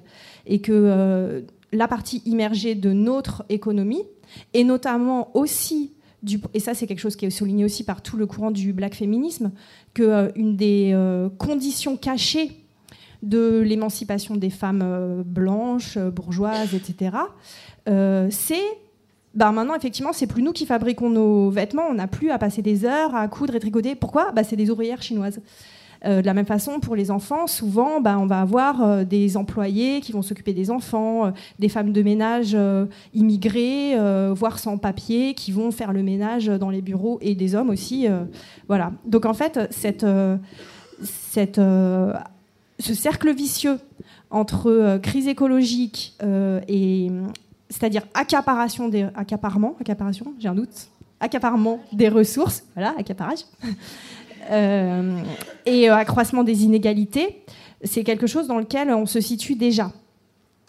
Euh, et je sais plus, je voulais dire un truc, mais bah, peut-être que justement sur cet accarement des, ressources et de la domination quelque part trans transminorité, euh, il y a ce lien holistique à faire entre. Il n'est pas question de faire cinq pas en avant sur la libération de moi en tant que parisienne, mais cinq pas en arrière sur l'éthique qu'il y a derrière et qui engendre cette, euh, libération. Si ma libération se fait au prix euh, de davantage d'esclaves, qu'ils soient féminins, qu'ils soient enfants, qu'ils soient noirs, qu'ils soient etc.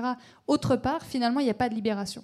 Euh, et, cette conscience écologique, quelque part, que tout est lié et que la pollution qui est générée actuellement en Chine, finalement, nous retombera dessus, elle se retrouve effectivement sur euh, ce, paradigme totalement choquant et je ne comprends pas que les gens ne fassent pas le lien entre des, femmes qui vont euh, s'enorgueillir de ne plus avoir à faire le ménage chez elles parce qu'elles ont une femme de ménage et elles ne voient même pas le lien euh, de ah finalement en tant que femme je suis plus libre de pouvoir faire etc tout en ayant donc ce transfert d'exploitation d'une part sur les femmes, d'autre part sur la technologie. Quand on a un aspirateur bas de gamme qu'on a acheté 50 euros, il y a forcément de, l'esclavagisme derrière. Quand on a un diamant, il y a forcément du sang dessus, etc., etc. De voir vraiment les coûts complets des choses et l'impact que notre consommation et notre vie peut avoir, mais aussi euh, sur des choses euh, sur lesquelles on se ment à soi-même. Ce manque d'honnêteté intellectuelle qu'on peut avoir vers vers autrui, vers, euh, vers euh, vraiment l'écosystème qui entoure nos produits, on peut l'avoir à l'intérieur de nous-mêmes sur finalement le temps que j'ai dégagé à ne pas faire le ménage chez moi, à m'occuper de mon foyer ou à faire euh, la nourriture. Et ben, je le perds en quoi? En allant à la salle de gym, courir sur un tapis en interne ou allant chez l'atelier du sourcil. Comment ça peut exister ce truc?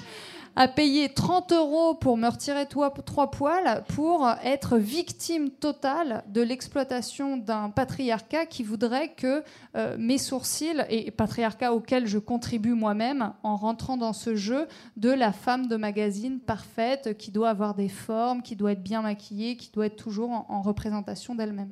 Mais du coup, d'ailleurs, sur ce que tu disais, sur euh, la crainte que euh, l'effondrement, ou voilà, que- quel que soit le concept qu'on veut utiliser, réassigne les femmes à des tâches domestiques dont le progrès les aurait libérées. Là, dès les années 70, les écoféministes, elles répondent par avance à cette euh, question en disant bah, en fait, il n'y a pas que les aspirateurs, il y a les hommes aussi euh, qui peuvent faire le ménage, par exemple. Donc, on, revient à cette idée en fait de bah, euh, changer de modèle euh, de, de rapport homme-femme.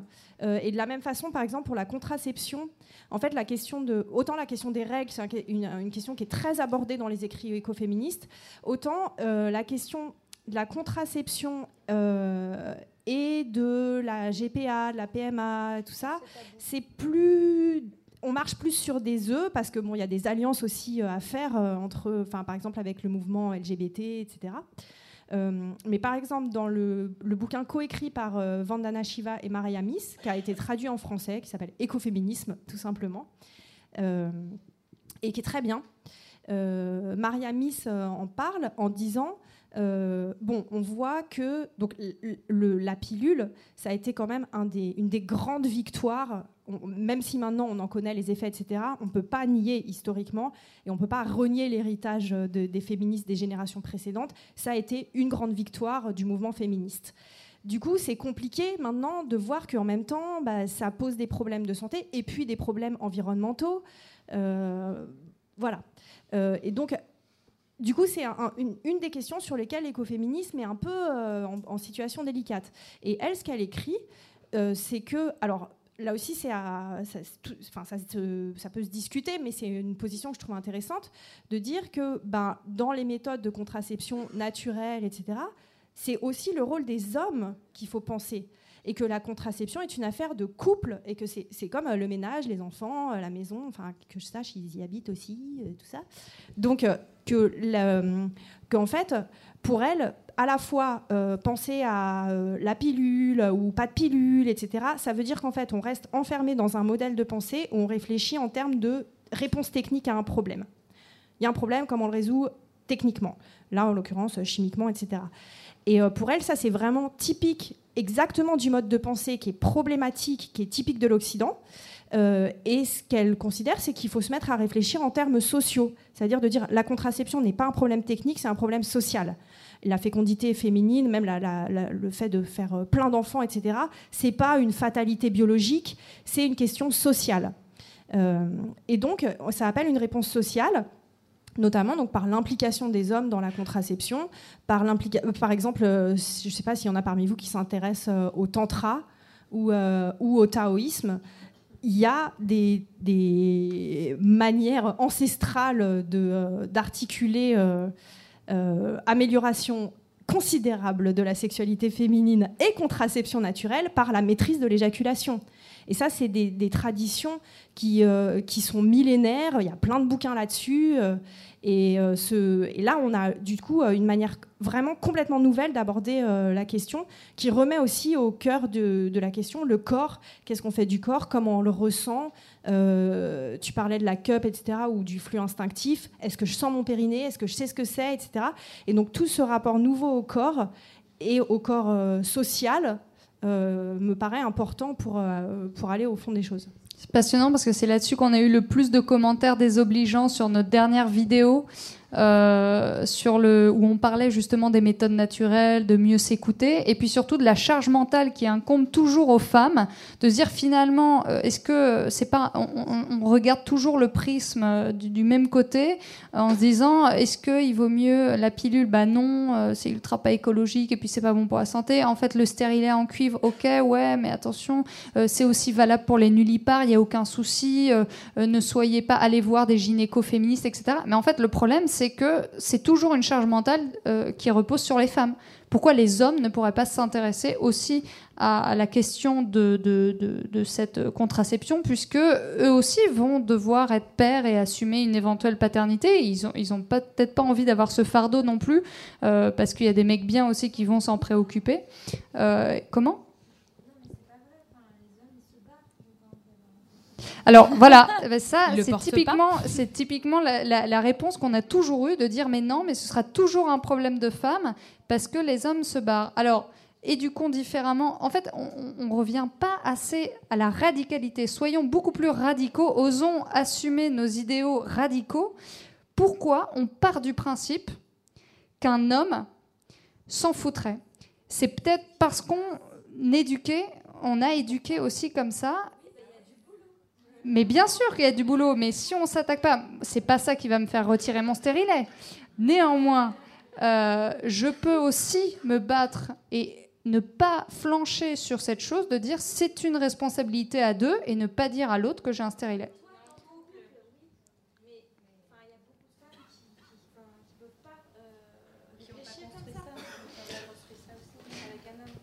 Bon, la question de la contraception est tellement. On le voit beaucoup dans notre travail on travaillait beaucoup avec des femmes qui. Elles travaillent. Moi, je travaillais. J'ai changé de voix. on travaillait ensemble avec euh, des femmes et qui, des jeunes mères et enfin, je sais pas, 90%. 15% des femmes ont, un, mec avec elles. Sinon, le reste. Euh, non, n'ont pas de mec. Bah non, c'était beaucoup plus que ça, non? 95%. Ah oui, ça y est, on se met d'accord sur les pourcentages. On était d'accord, on le disait pas dans le même sens en fait.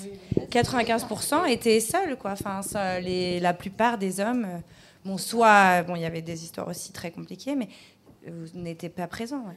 Ils étaient partis, soit à l'annonce de la grossesse, soit à la naissance. et du coup.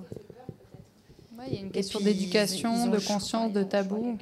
Alors, du coup, on va ouvrir officiellement euh, les interactions avec le public. Si vous êtes toutes derrière, tous derrière, il n'y a aucun souci, vous vous rapprochez. On a une assez grande longueur de fil, mais sinon, vous vous rapprochez. J'ai vu une première question là-bas.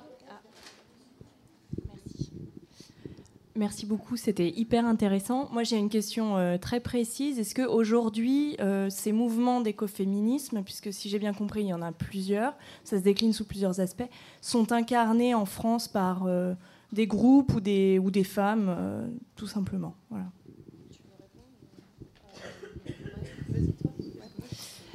Euh, alors, en fait, euh, ma, ma, réponse est euh, hypothétique, c'est-à-dire c'est ce que j'ai réussi à trouver avec mes recherches. Et peut-être que je suis passée à côté de certains trucs. quand j'ai commencé à travailler sur ce sujet il y a 4-5 ans, je trouvais vraiment rien quoi en France. Et là, en fait, récemment, alors, si, il y avait quand même un collectif qui s'appelait euh, Féministes pour la justice climatique, qui a ensuite changé de nom pour s'appeler Pied de Biche, euh, qui était lié à un autre collectif qui s'appelle Panzi, euh, qui avant était s'appelait LGBT pour le climat. mais c'est plus ou moins en sommeil.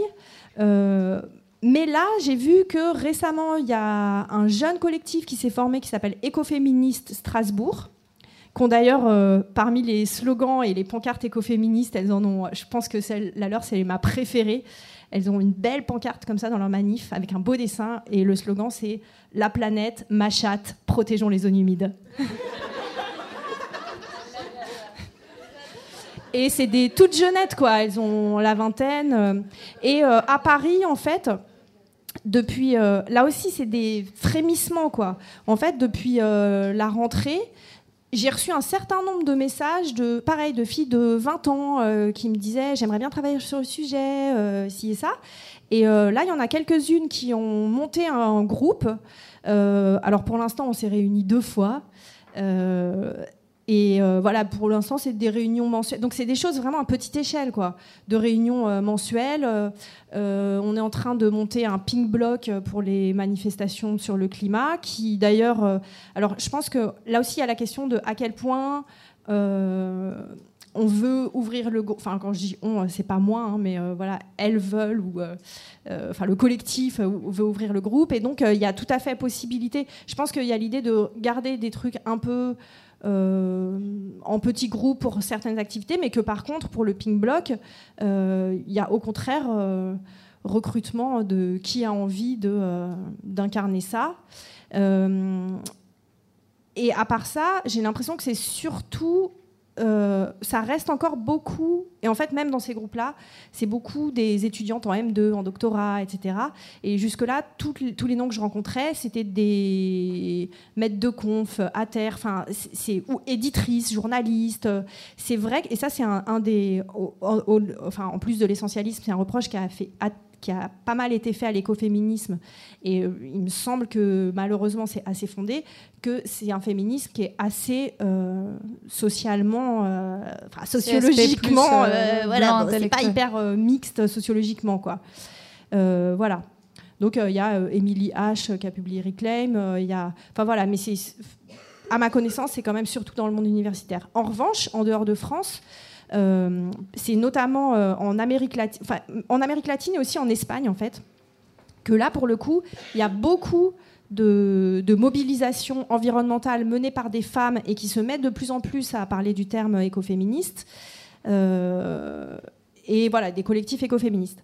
Après, ce qu'il y a aussi, c'est qu'il y a énormément. C'est difficile de de définir très bien les contours de l'écoféminisme. Parce qu'en réalité, il y a énormément de, luttes environnementales menées par des femmes, mais qui se disent pas écoféministes. Euh, ou de femmes qui ont un mode de vie, euh, qui sont agricultrices ou, euh, ou qui un mode de, ou qui sont des paysannes indiennes, donc qui de fait ont, enfin c'est pas écoféministe du coup, mais bon, qui ont des modes de vie qui pourraient sembler de l'extérieur correspondre aux idéaux écoféministes. C'est l'écueil des étiquettes mais, en général. Voilà, mais qui du coup, ne, évidemment, n'utilisent pas du tout ces, ces Quand je vivais en Argentine, euh, j'étais dans un collectif euh, Menos avec euh, une branche écoféministe. Et si vous voulez développer d'ailleurs cette composante au sein du collectif Edeni, qui, qui, qui est un, un, prisme à multiples facettes, n'hésitez pas. Vous avez Lola ici, la directrice, la responsable de l'association, et qui sera ravie d'en parler avec vous. Et on a Julie Bernard aussi du collectif Edeni, qui est très très portée sur le, le féminisme aussi, euh, et l'écoféminisme en particulier, et qui développe euh, ces sujets-là au sein d'un collectif euh, majoritairement très majoritairement féminin pour le moment. mais, mais on a aussi quelques, quelques, la chance d'avoir des hommes qui s'intéressent à ce sujet-là et sur tous les sujets traités par Edeni transverse. Et je vais passer la parole à d'autres personnes et essayer de, On va essayer de faire des réponses plus courtes pour pouvoir adresser plus de personnes. Alors, euh, moi, j'ai juste. Euh, j'ai c'est des sortes de questions-remarques, mais euh, la première, c'est sur justement la contraception. Et en fait, tout tourne, en fait, c'est toujours une histoire de récit. Et il suffit de changer de script sexuel. Il suffit d'avoir une autre, une autre histoire de la sexualité et d'arrêter de dire que bah, la fin du rapport, c'est l'éjaculation de, de l'homme. Et justement, de, de, Bon, après, ça, c'est une communion et une sorte de communication à deux mais euh, si on change son script euh, sexuel, on n'a pas besoin de, contraception, on n'a pas besoin de... Bon, il faut se protéger euh, avec le préservatif, mais si on est en couple depuis longtemps, il y a plein de, de, bah, de solutions et c'est vraiment que du récit en fait. Bon, c'est de la communication aussi. Après, j'avais une autre question, remarque. Il y a beaucoup cette idée de lien entre le féminisme et l'écologie, mais ce qui m'a vachement marqué en fait, c'est le lien aussi euh, enfin, pour moi, là, je sors de ce truc-là en me disant, en fait, le lien, euh, il n'est pas là entre l'écologie et le féminisme, il est entre euh, l'homme et l'écologie et le féminisme, en fait. J'ai l'impression que finalement, c'est, il faut partir du lien pour rapporter l'homme, qui serait finalement peut-être cette solution pour que l'écoféminisme devienne en fait un tout, et peut-être se baser sur ce lien bah, dont parlait l'australienne, je crois. et voilà, c'était juste une petite idée de, de, enfin, un petit chemin d'idée. Mais encore une fois, même pour le féminisme et l'écologie, c'est toujours une question de récit. Et pour le capitalisme aussi, il suffit de dire, bah, on n'a pas besoin de tout accumuler, on a besoin juste d'être bien euh, avec soi-même.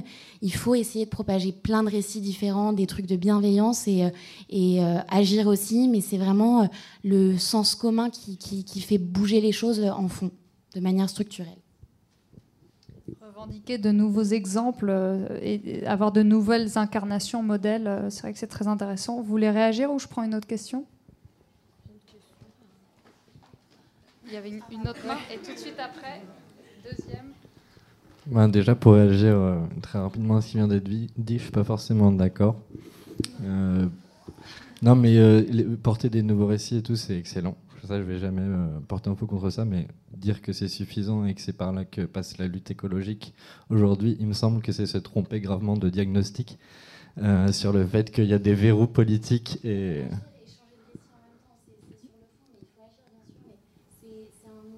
En, tout cas, euh, en tout cas la, stratégie des écolos depuis 40 ans, c'est de faire de la sensibilisation et on se rend bien compte qu'on n'a pas avancé, on continue d'accélérer vers le mur. D'où ma question. Euh, d'après ce que j'en ai compris, l'apport de l'écoféminisme, euh, c'est que ça permet, en développant un nouveau récit de la Terre-Mère, etc., de peut-être ramener plus de gens euh, à, la, cause écologique, si, l'apport concret, en tout cas. mais du coup, est-ce que ça permet de radicaliser les gens? Est-ce que ça leur permet de lutter politiquement? Est-ce que, ça peut être une voie d'entrée vers ça plutôt que juste dire oh, changez votre mode de vie, euh, vous serez plus proche de la terre-mère Parce que ça, on l'a essayé de toutes les manières différentes. On peut rajouter de la féminité là-dedans, mais je suis pas sûr que ça va permettre de changer les choses et de vraiment euh, aider à sauver euh, notre situation.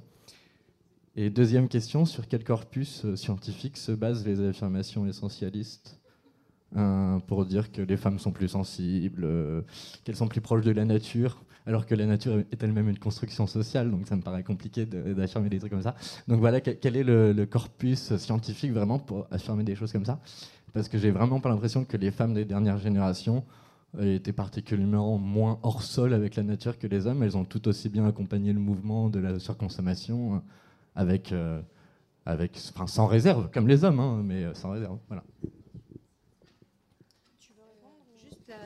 Juste peut-être pour la fin de la question, on retient tous la première dans nos têtes, tous ensemble, c'est parti. Non, juste pour la, pour la dernière, euh, j'ai l'impression, euh, je ne sais pas sur quelle base scientifique euh, se font ces, ces affirmations-là. J'ai plus l'impression que c'est une histoire de représentation et de, et de symbole, en fait. C'est que, comme le film dont je parlais tout à l'heure, film québécois, Les filles du roi, où elle compare, en fait, les, filles du roi au XVIIIe siècle et puis les, femmes, le travail des femmes euh, dans les années 70, en fait, il y a une.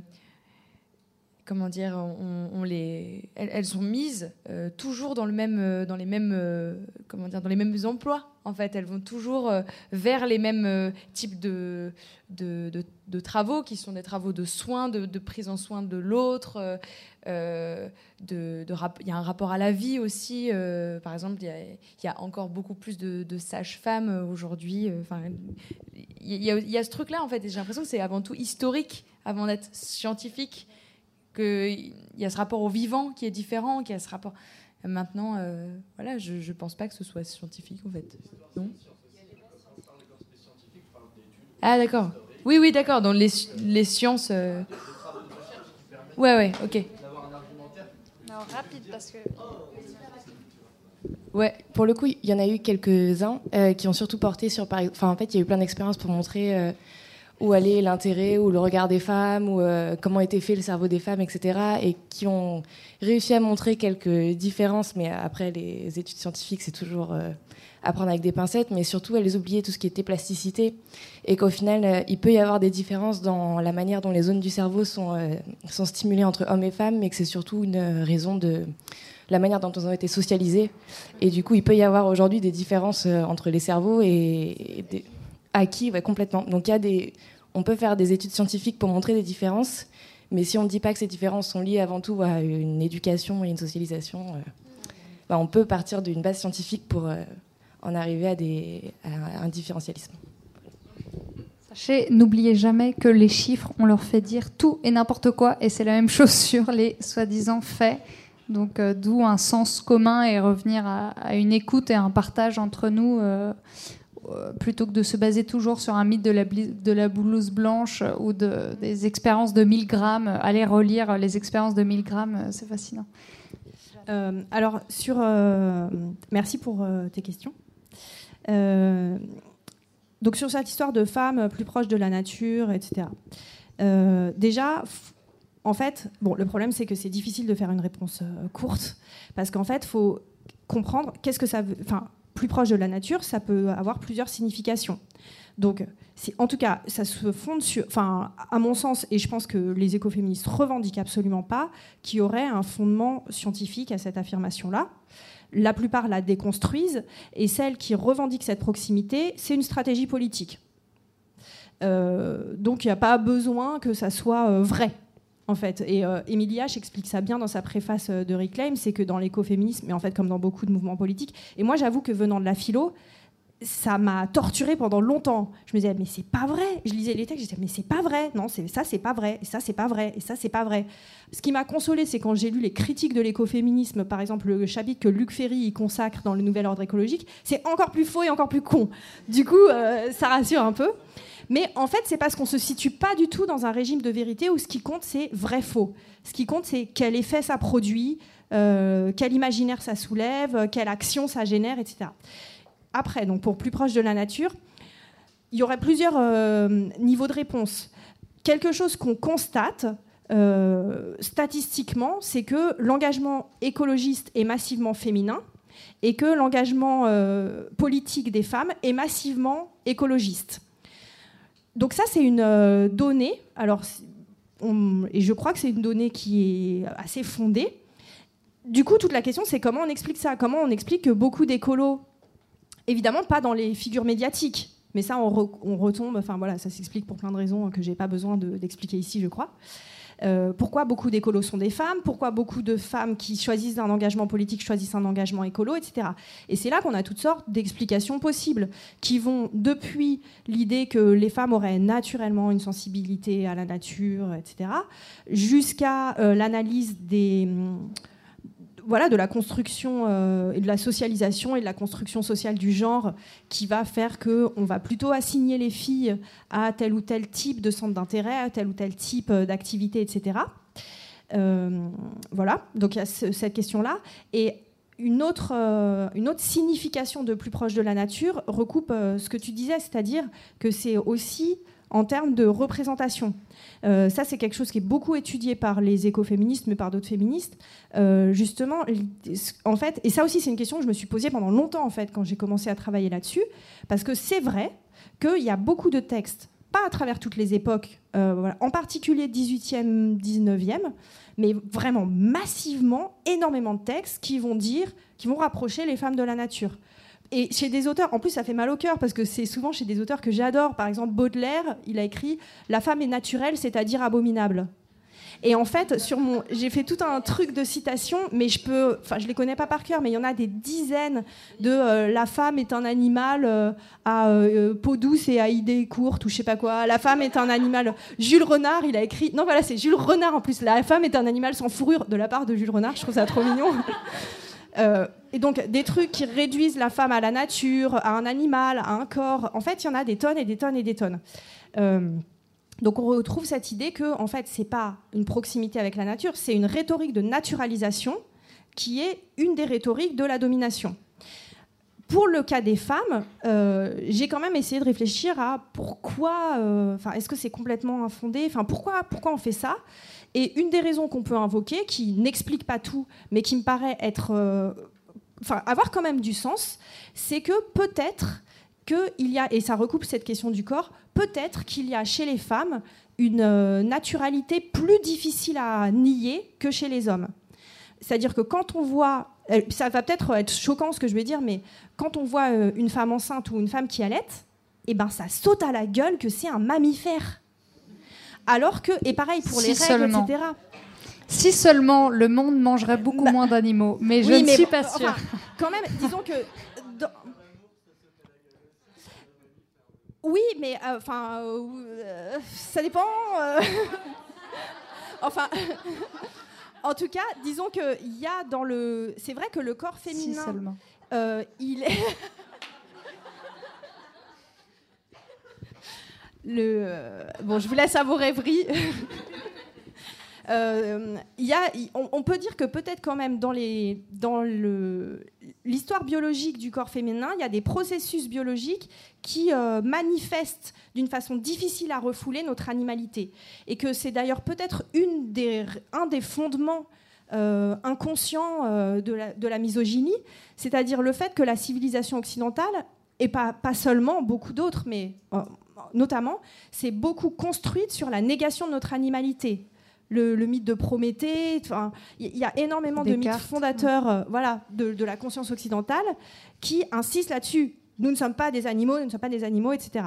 Et que du coup, dans la femme, ces grossesses, ces règles, ces allaitements, ces accouchements, etc., qui euh, manifestent d'une façon très difficile à nier ou à refouler notre animalité, il y a quelque chose qui gêne euh, notre, euh, notre conscience et notre désir d'être euh, au-dessus de, au-dessus des animaux. Alors finalement, pour rapprocher ça de la première partie de la question que j'ai pas oubliée sur le passage à l'action politique et à une radicalité qui se manifesterait dans les actes vraiment par un reversement de l'ordre établi pour accélérer les choses, c'est un peu ce qu'on retrouve alors à beaucoup moins grande échelle sur le, la lutte contre le déterminisme social avec des quotas, par exemple des quotas de femmes ou des quotas de minorités euh, accéder à des, postes, qu'ils soient politiques ou que ce soit dans des écoles.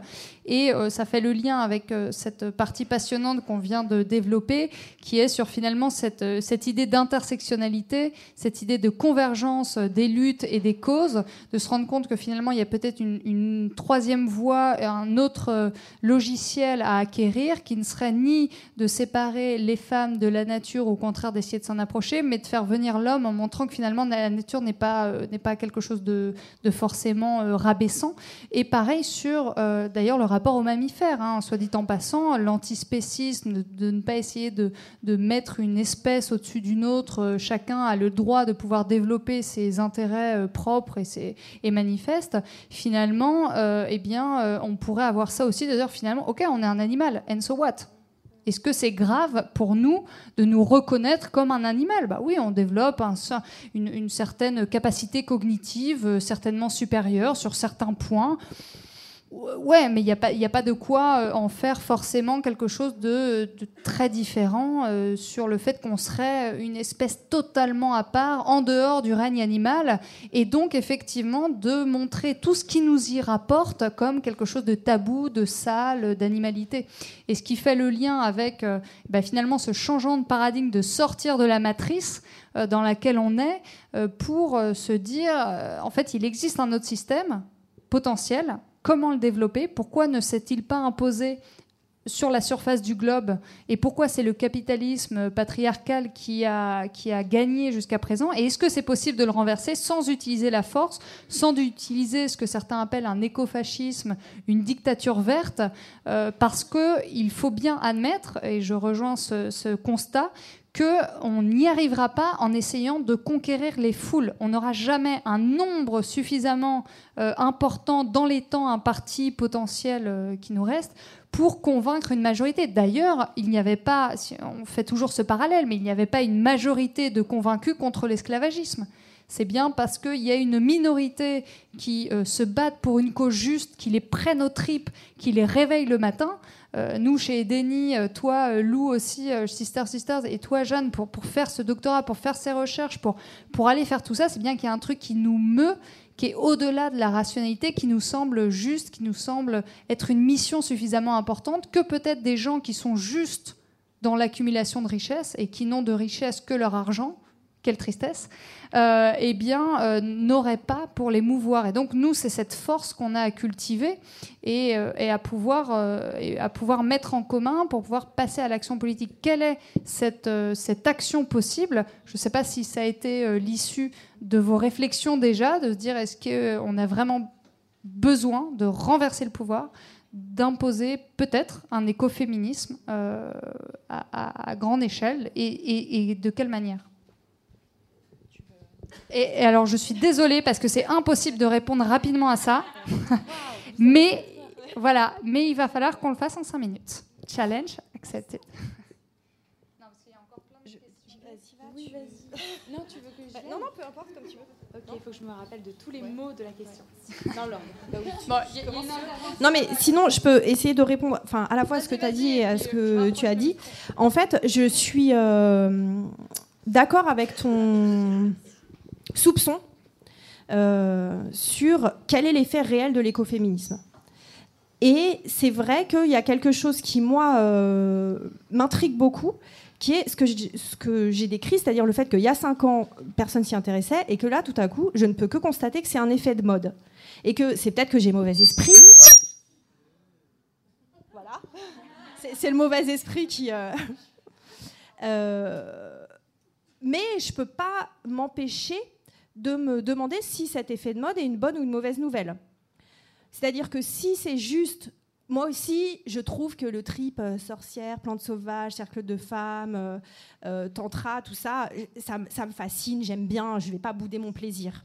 Mais évidemment, en termes d'efficacité politique, il y a quand même une grosse question à se poser. Euh, du coup, je pense pas du tout. Enfin, voilà, hein, désolé, je, joue carte sur table. Non, je ne pense pas que l'écoféminisme sauvera le monde, mais je sais pas si je pense que quoi que ce soit sauvera le monde, en fait. Euh, et en l'occurrence, je trouve que c'est quand même euh, un angle de vue qui a un intérêt justement, notamment parce par quelque chose qui est à la fois sa faiblesse et sa force, c'est-à-dire sa dimension vraiment utopiste. Euh, c'est une faiblesse. Enfin, les premiers écrits écoféministes, c'est des écrits. Enfin, par exemple, Françoise Daubonne, dans ses textes, elle dit abolition du patriarcat, la fin de la famille, blablabla. Enfin, c'est vraiment du féminisme radical des années 70. Et euh, quand on lit ça maintenant, il y a un côté où on est là, n'importe quoi, ou disons que c'est d'une telle radicalité révolutionnaire. Euh, que ça paraît pas plausible. Et en même temps, à mon avis, c'est ça aussi qui est intéressant. Et de la même façon pour tout, euh, évidemment que les récits ne suffisent pas, évidemment que euh, les sorcières et tout ça, que, l'appel à l'imaginaire ne suffit pas. Mais je pense que c'est pas non plus des ressources à négliger. Et qu'un des intérêts de l'écoféministe, c'est justement de rappeler que la politique, c'est pas que des mesures techniques et c'est pas que du rationnel, mais c'est aussi de l'image, de l'utopie, de l'affect, de comment on invente un possible à partir d'une situation où plus rien ne paraît possible. Euh, et après, il y a des intérêts beaucoup plus concrets qui sont comment ça apporte des correctifs euh, à beaucoup de courants euh, écologistes, aux dérives machistes de l'écologie, aux dérives conservatrices en termes de rapport de genre de l'écologie. Il y a tout un discours pseudo-écoféministe du Vatican, par exemple, ou, ou, de plein de courants conservateurs. Et l'écoféminisme, qui du coup montre qu'il ne suffit pas de dire les femmes et la nature c'est super beau, mais qui a vraiment cet angle féministe, permet de directement pointer le danger. Donc en là aussi en tant que correctif du fait que les dominations de genre se reproduisent dans les partis écologistes, euh, spécial dédicace à Denis Baupin, euh, etc., euh, ou que... pour plein de problèmes, on va penser, par exemple, souvent, un des thèmes qui a été mis en avant par beaucoup d'écolos, c'était la question démographique. Et si on n'a pas l'angle écoféministe, très souvent, ça a été résolu par campagne de stérilisation forcée euh, en Inde, dans plein de pays du tiers-monde, etc. Et euh, l'écoféminisme a l'intérêt quand même de pointé du doigt ça, ça, en disant en fait la solution à la crise environnementale ne peut pas se faire sur le dos des femmes, ne peut pas se faire par des stérilisations forcées, ne peut pas se faire en désignant les victimes comme coupables. Euh, donc de ce point de vue-là, euh, je pense que c'est n'est pas non plus euh, à négliger, même si voilà, c'est pas la solution miracle. mais si tu l'as, tu m'en parleras. oui, j'aimerais juste parmi les actions qu'on peut faire aujourd'hui, même si notre pouvoir est modéré, je pense qu'on a la capacité d'agir dans le cadre du grand débat allez dans votre mairie, prenez un papier, écrivez. C'est pas normal que pour l'instant, ce qui ressort des sondages, il n'y a pas le mot écologie, respect, féminisme et des valeurs qui vous sont chères qui ressortent. Donc je sais que notre pouvoir, il est minime, qu'il n'y a rien qui va ressortir, mais au moins, on aura la conscience tranquille de se dire, on l'a fait. Donc je vous invite vraiment à peut-être vous connecter sur Internet, aller à la mairie et essayer d'agir en ce sens. Il vous reste 30 jours à peu près, si ma mémoire est bonne. Mais en tout cas, voilà, je pense que c'est un moyen d'action simple et peut-être qu'il y aura des, euh, des conséquences qui pourront être bénéfiques.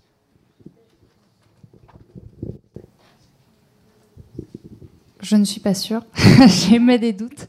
Euh, en tout cas, ce qui, ce qui est sûr, c'est que euh, oui, il y, a une vraiment une, dichotomie à avoir et à ne pas renier sur le fait que on peut faire chacun et chacune ce qui est en notre pouvoir, ce qu'on estime être en notre pouvoir, et se former pour voir qu'en fait on peut encore plus.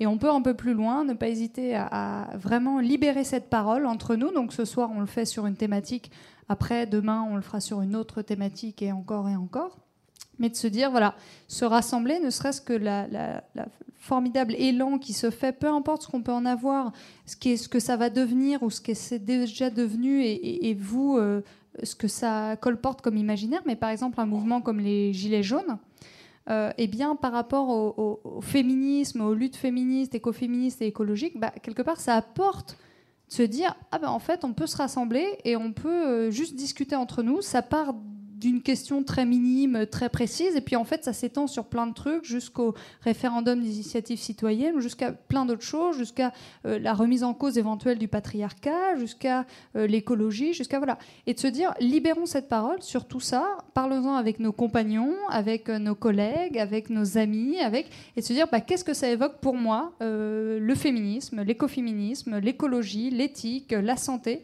et de ne pas prendre pour acquis ce qui existe ou ce qui sera.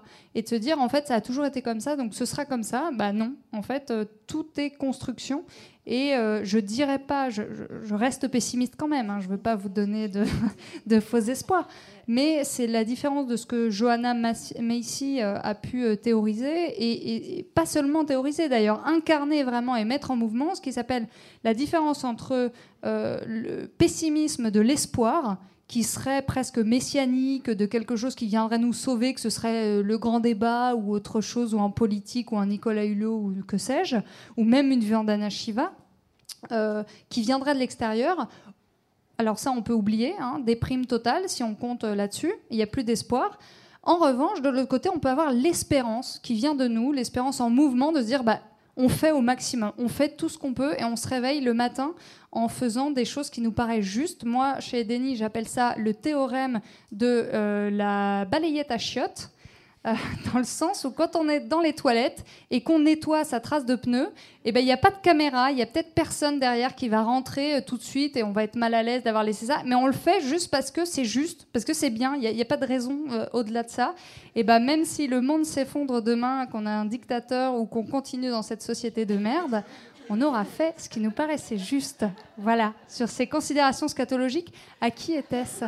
Alors, juste, j'en profite, pour, je, viens de repenser à un, nom qui me paraît important pour les écoféministes en France. Donc, il y a une femme qui s'appelle Sylvie Barbe, qui a un blog qui s'appelle Yurtao, euh, Y-U-R-T-A-O. Euh, qui euh, me semble en fait peut-être être l'écoféministe la plus cohérente. Euh, donc qui vit dans les Cévennes. J'ai passé une semaine chez elle un été, c'était euh, extraordinaire. Qui vit euh, quasi, enfin pas vraiment en autonomie, mais en tout cas qui elle, c'est une vieille hippie et qui incarne vraiment avec une cohérence et une radicalité magnifique les idéaux écoféministes. Et, euh, elle, et là, par, enfin, j'y ai pensé parce qu'en fait, euh, elle, elle a beaucoup participé au mouvement des Gilets jaunes et elle en fait, elle en fait récit sur son blog en plus de plein de plein d'autres textes, etc. Donc voilà, elle a écrit un livre qui s'appelle Vivre en yourte, un choix de liberté. Et elle, elle se, voilà, non seulement elle se revendique écoféministe, mais elle, elle y va vraiment à fond dans la marginalité assumée, radicale, alternative, voilà. Donc Sylvie Barbe. On, refera plein de cercles de parole et on a toutes les deux semaines euh, des événements pour discuter de toutes ces choses-là. Je suis désolée, on va devoir vraiment clôturer. Il nous reste cinq minutes. Après, voilà, en, retirant les chaises, en rangeant, on va pouvoir discuter entre nous.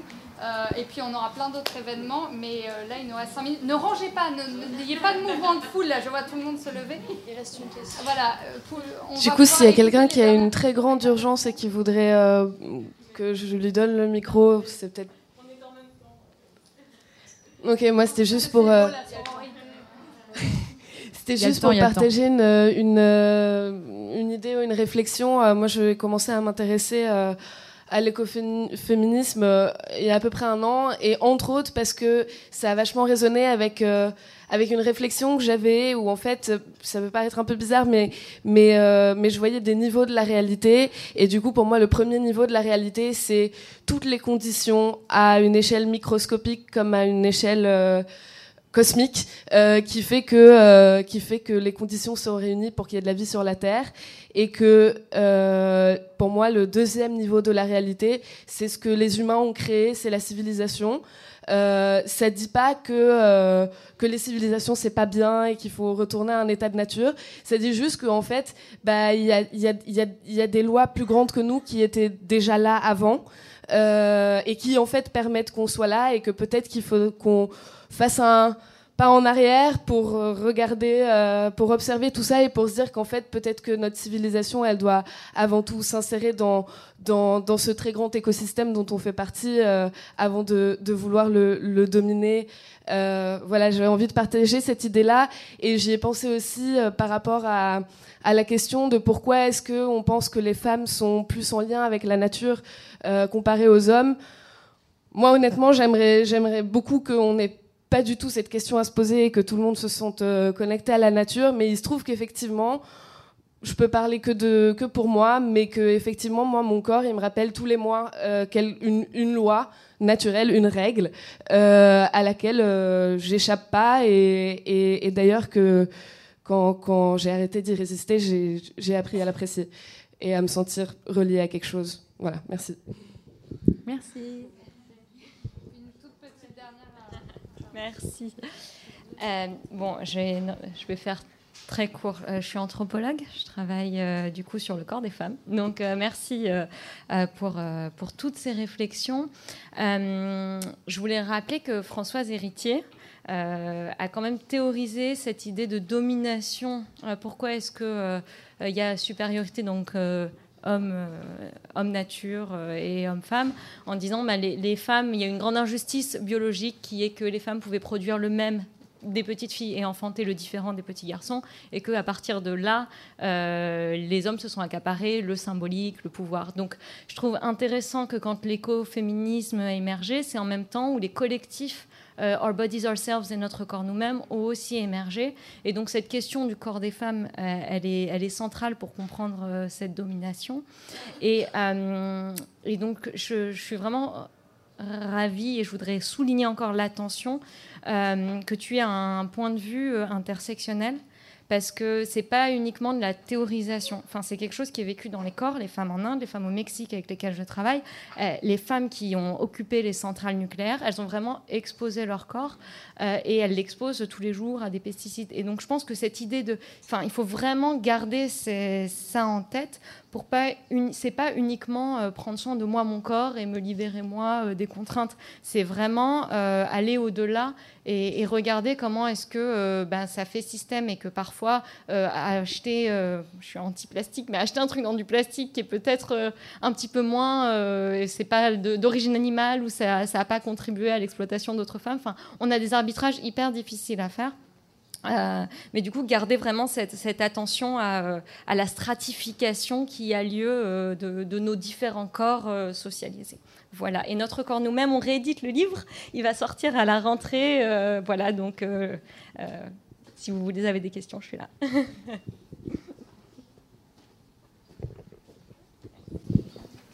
Merci beaucoup. J'ai été ravie euh, de pouvoir euh, animer et de partager euh, ce moment avec vous, Jeanne, Lou, et puis avec vous tous et vous toutes. vraiment, c'est un, beau moment, beaucoup trop court. Évidemment, on a à peine effleuré le sujet du doigt. Je pense que Jeanne, tu me reconnaîtras. Euh, euh, et, bon, ça a forcément l'exercice a forcément un côté frustrant, mais néanmoins intéressant pour commencer à voilà se, poser des questions, se mettre dans des mécanismes. Je pense qu'il y a encore euh, plusieurs choses sur lesquelles on pourrait lancer de nouvelles étincelles, mais on aura peut-être l'occasion de le faire là maintenant à, l'occasion de quelques échanges plus informels. En tout cas, moi, je vous remercie d'être venu. N'hésitez pas à, à repartager le podcast après qui en a été fait. Euh, donc pour euh, toutes celles et ceux qui n'ont pas pu participer euh, à cette, à cette réunion, cette conférence aujourd'hui, sachez que du coup vous pourrez le retrouver en podcast. il y aura d'autres conférences, alors certainement sur l'écoféminisme, mais aussi sur d'autres sujets. Bientôt, ici même en avril, une sur l'éducation. Peut-on, l'écologie peut-elle s'éduquer ou doit-elle se vivre? Très intéressant évidemment. Euh, et euh, à ce sujet-là, je me permets de le dire, on ne le fait jamais normalement, euh, mais là, cette fois-ci, c'est vraiment important. On a besoin de vous et de votre soutien parce qu'on voudrait lancer fidèle à notre, à notre charte de ne pas posséder un savoir, mais au contraire de le partager et de le, dupliquer et de l'urgence qui, qui, a lieu actuellement et en termes de convergence des luttes et surtout d'écologie, si, si, elle doit être la condition de notre survie, euh, de créer une école de formation de formateurs et d'ENI, puisque après huit bootcamps euh, et des centaines de participants et participantes euh, formés qui nous ont fait part de leur joie et de leur évolution suite à, ces bootcamps et à ces formations, donc je le répète, transdisciplinaires et, holistiques, et vraiment permettre de passer de la sensibilisation à l'action, eh bien on crée un crowdfunding avec Kiss Kiss Bank qui nous héberge ce soir. Donc vous retrouverez là, c'est faire venir le bootcamp Edeni dans ta vie et ta ville.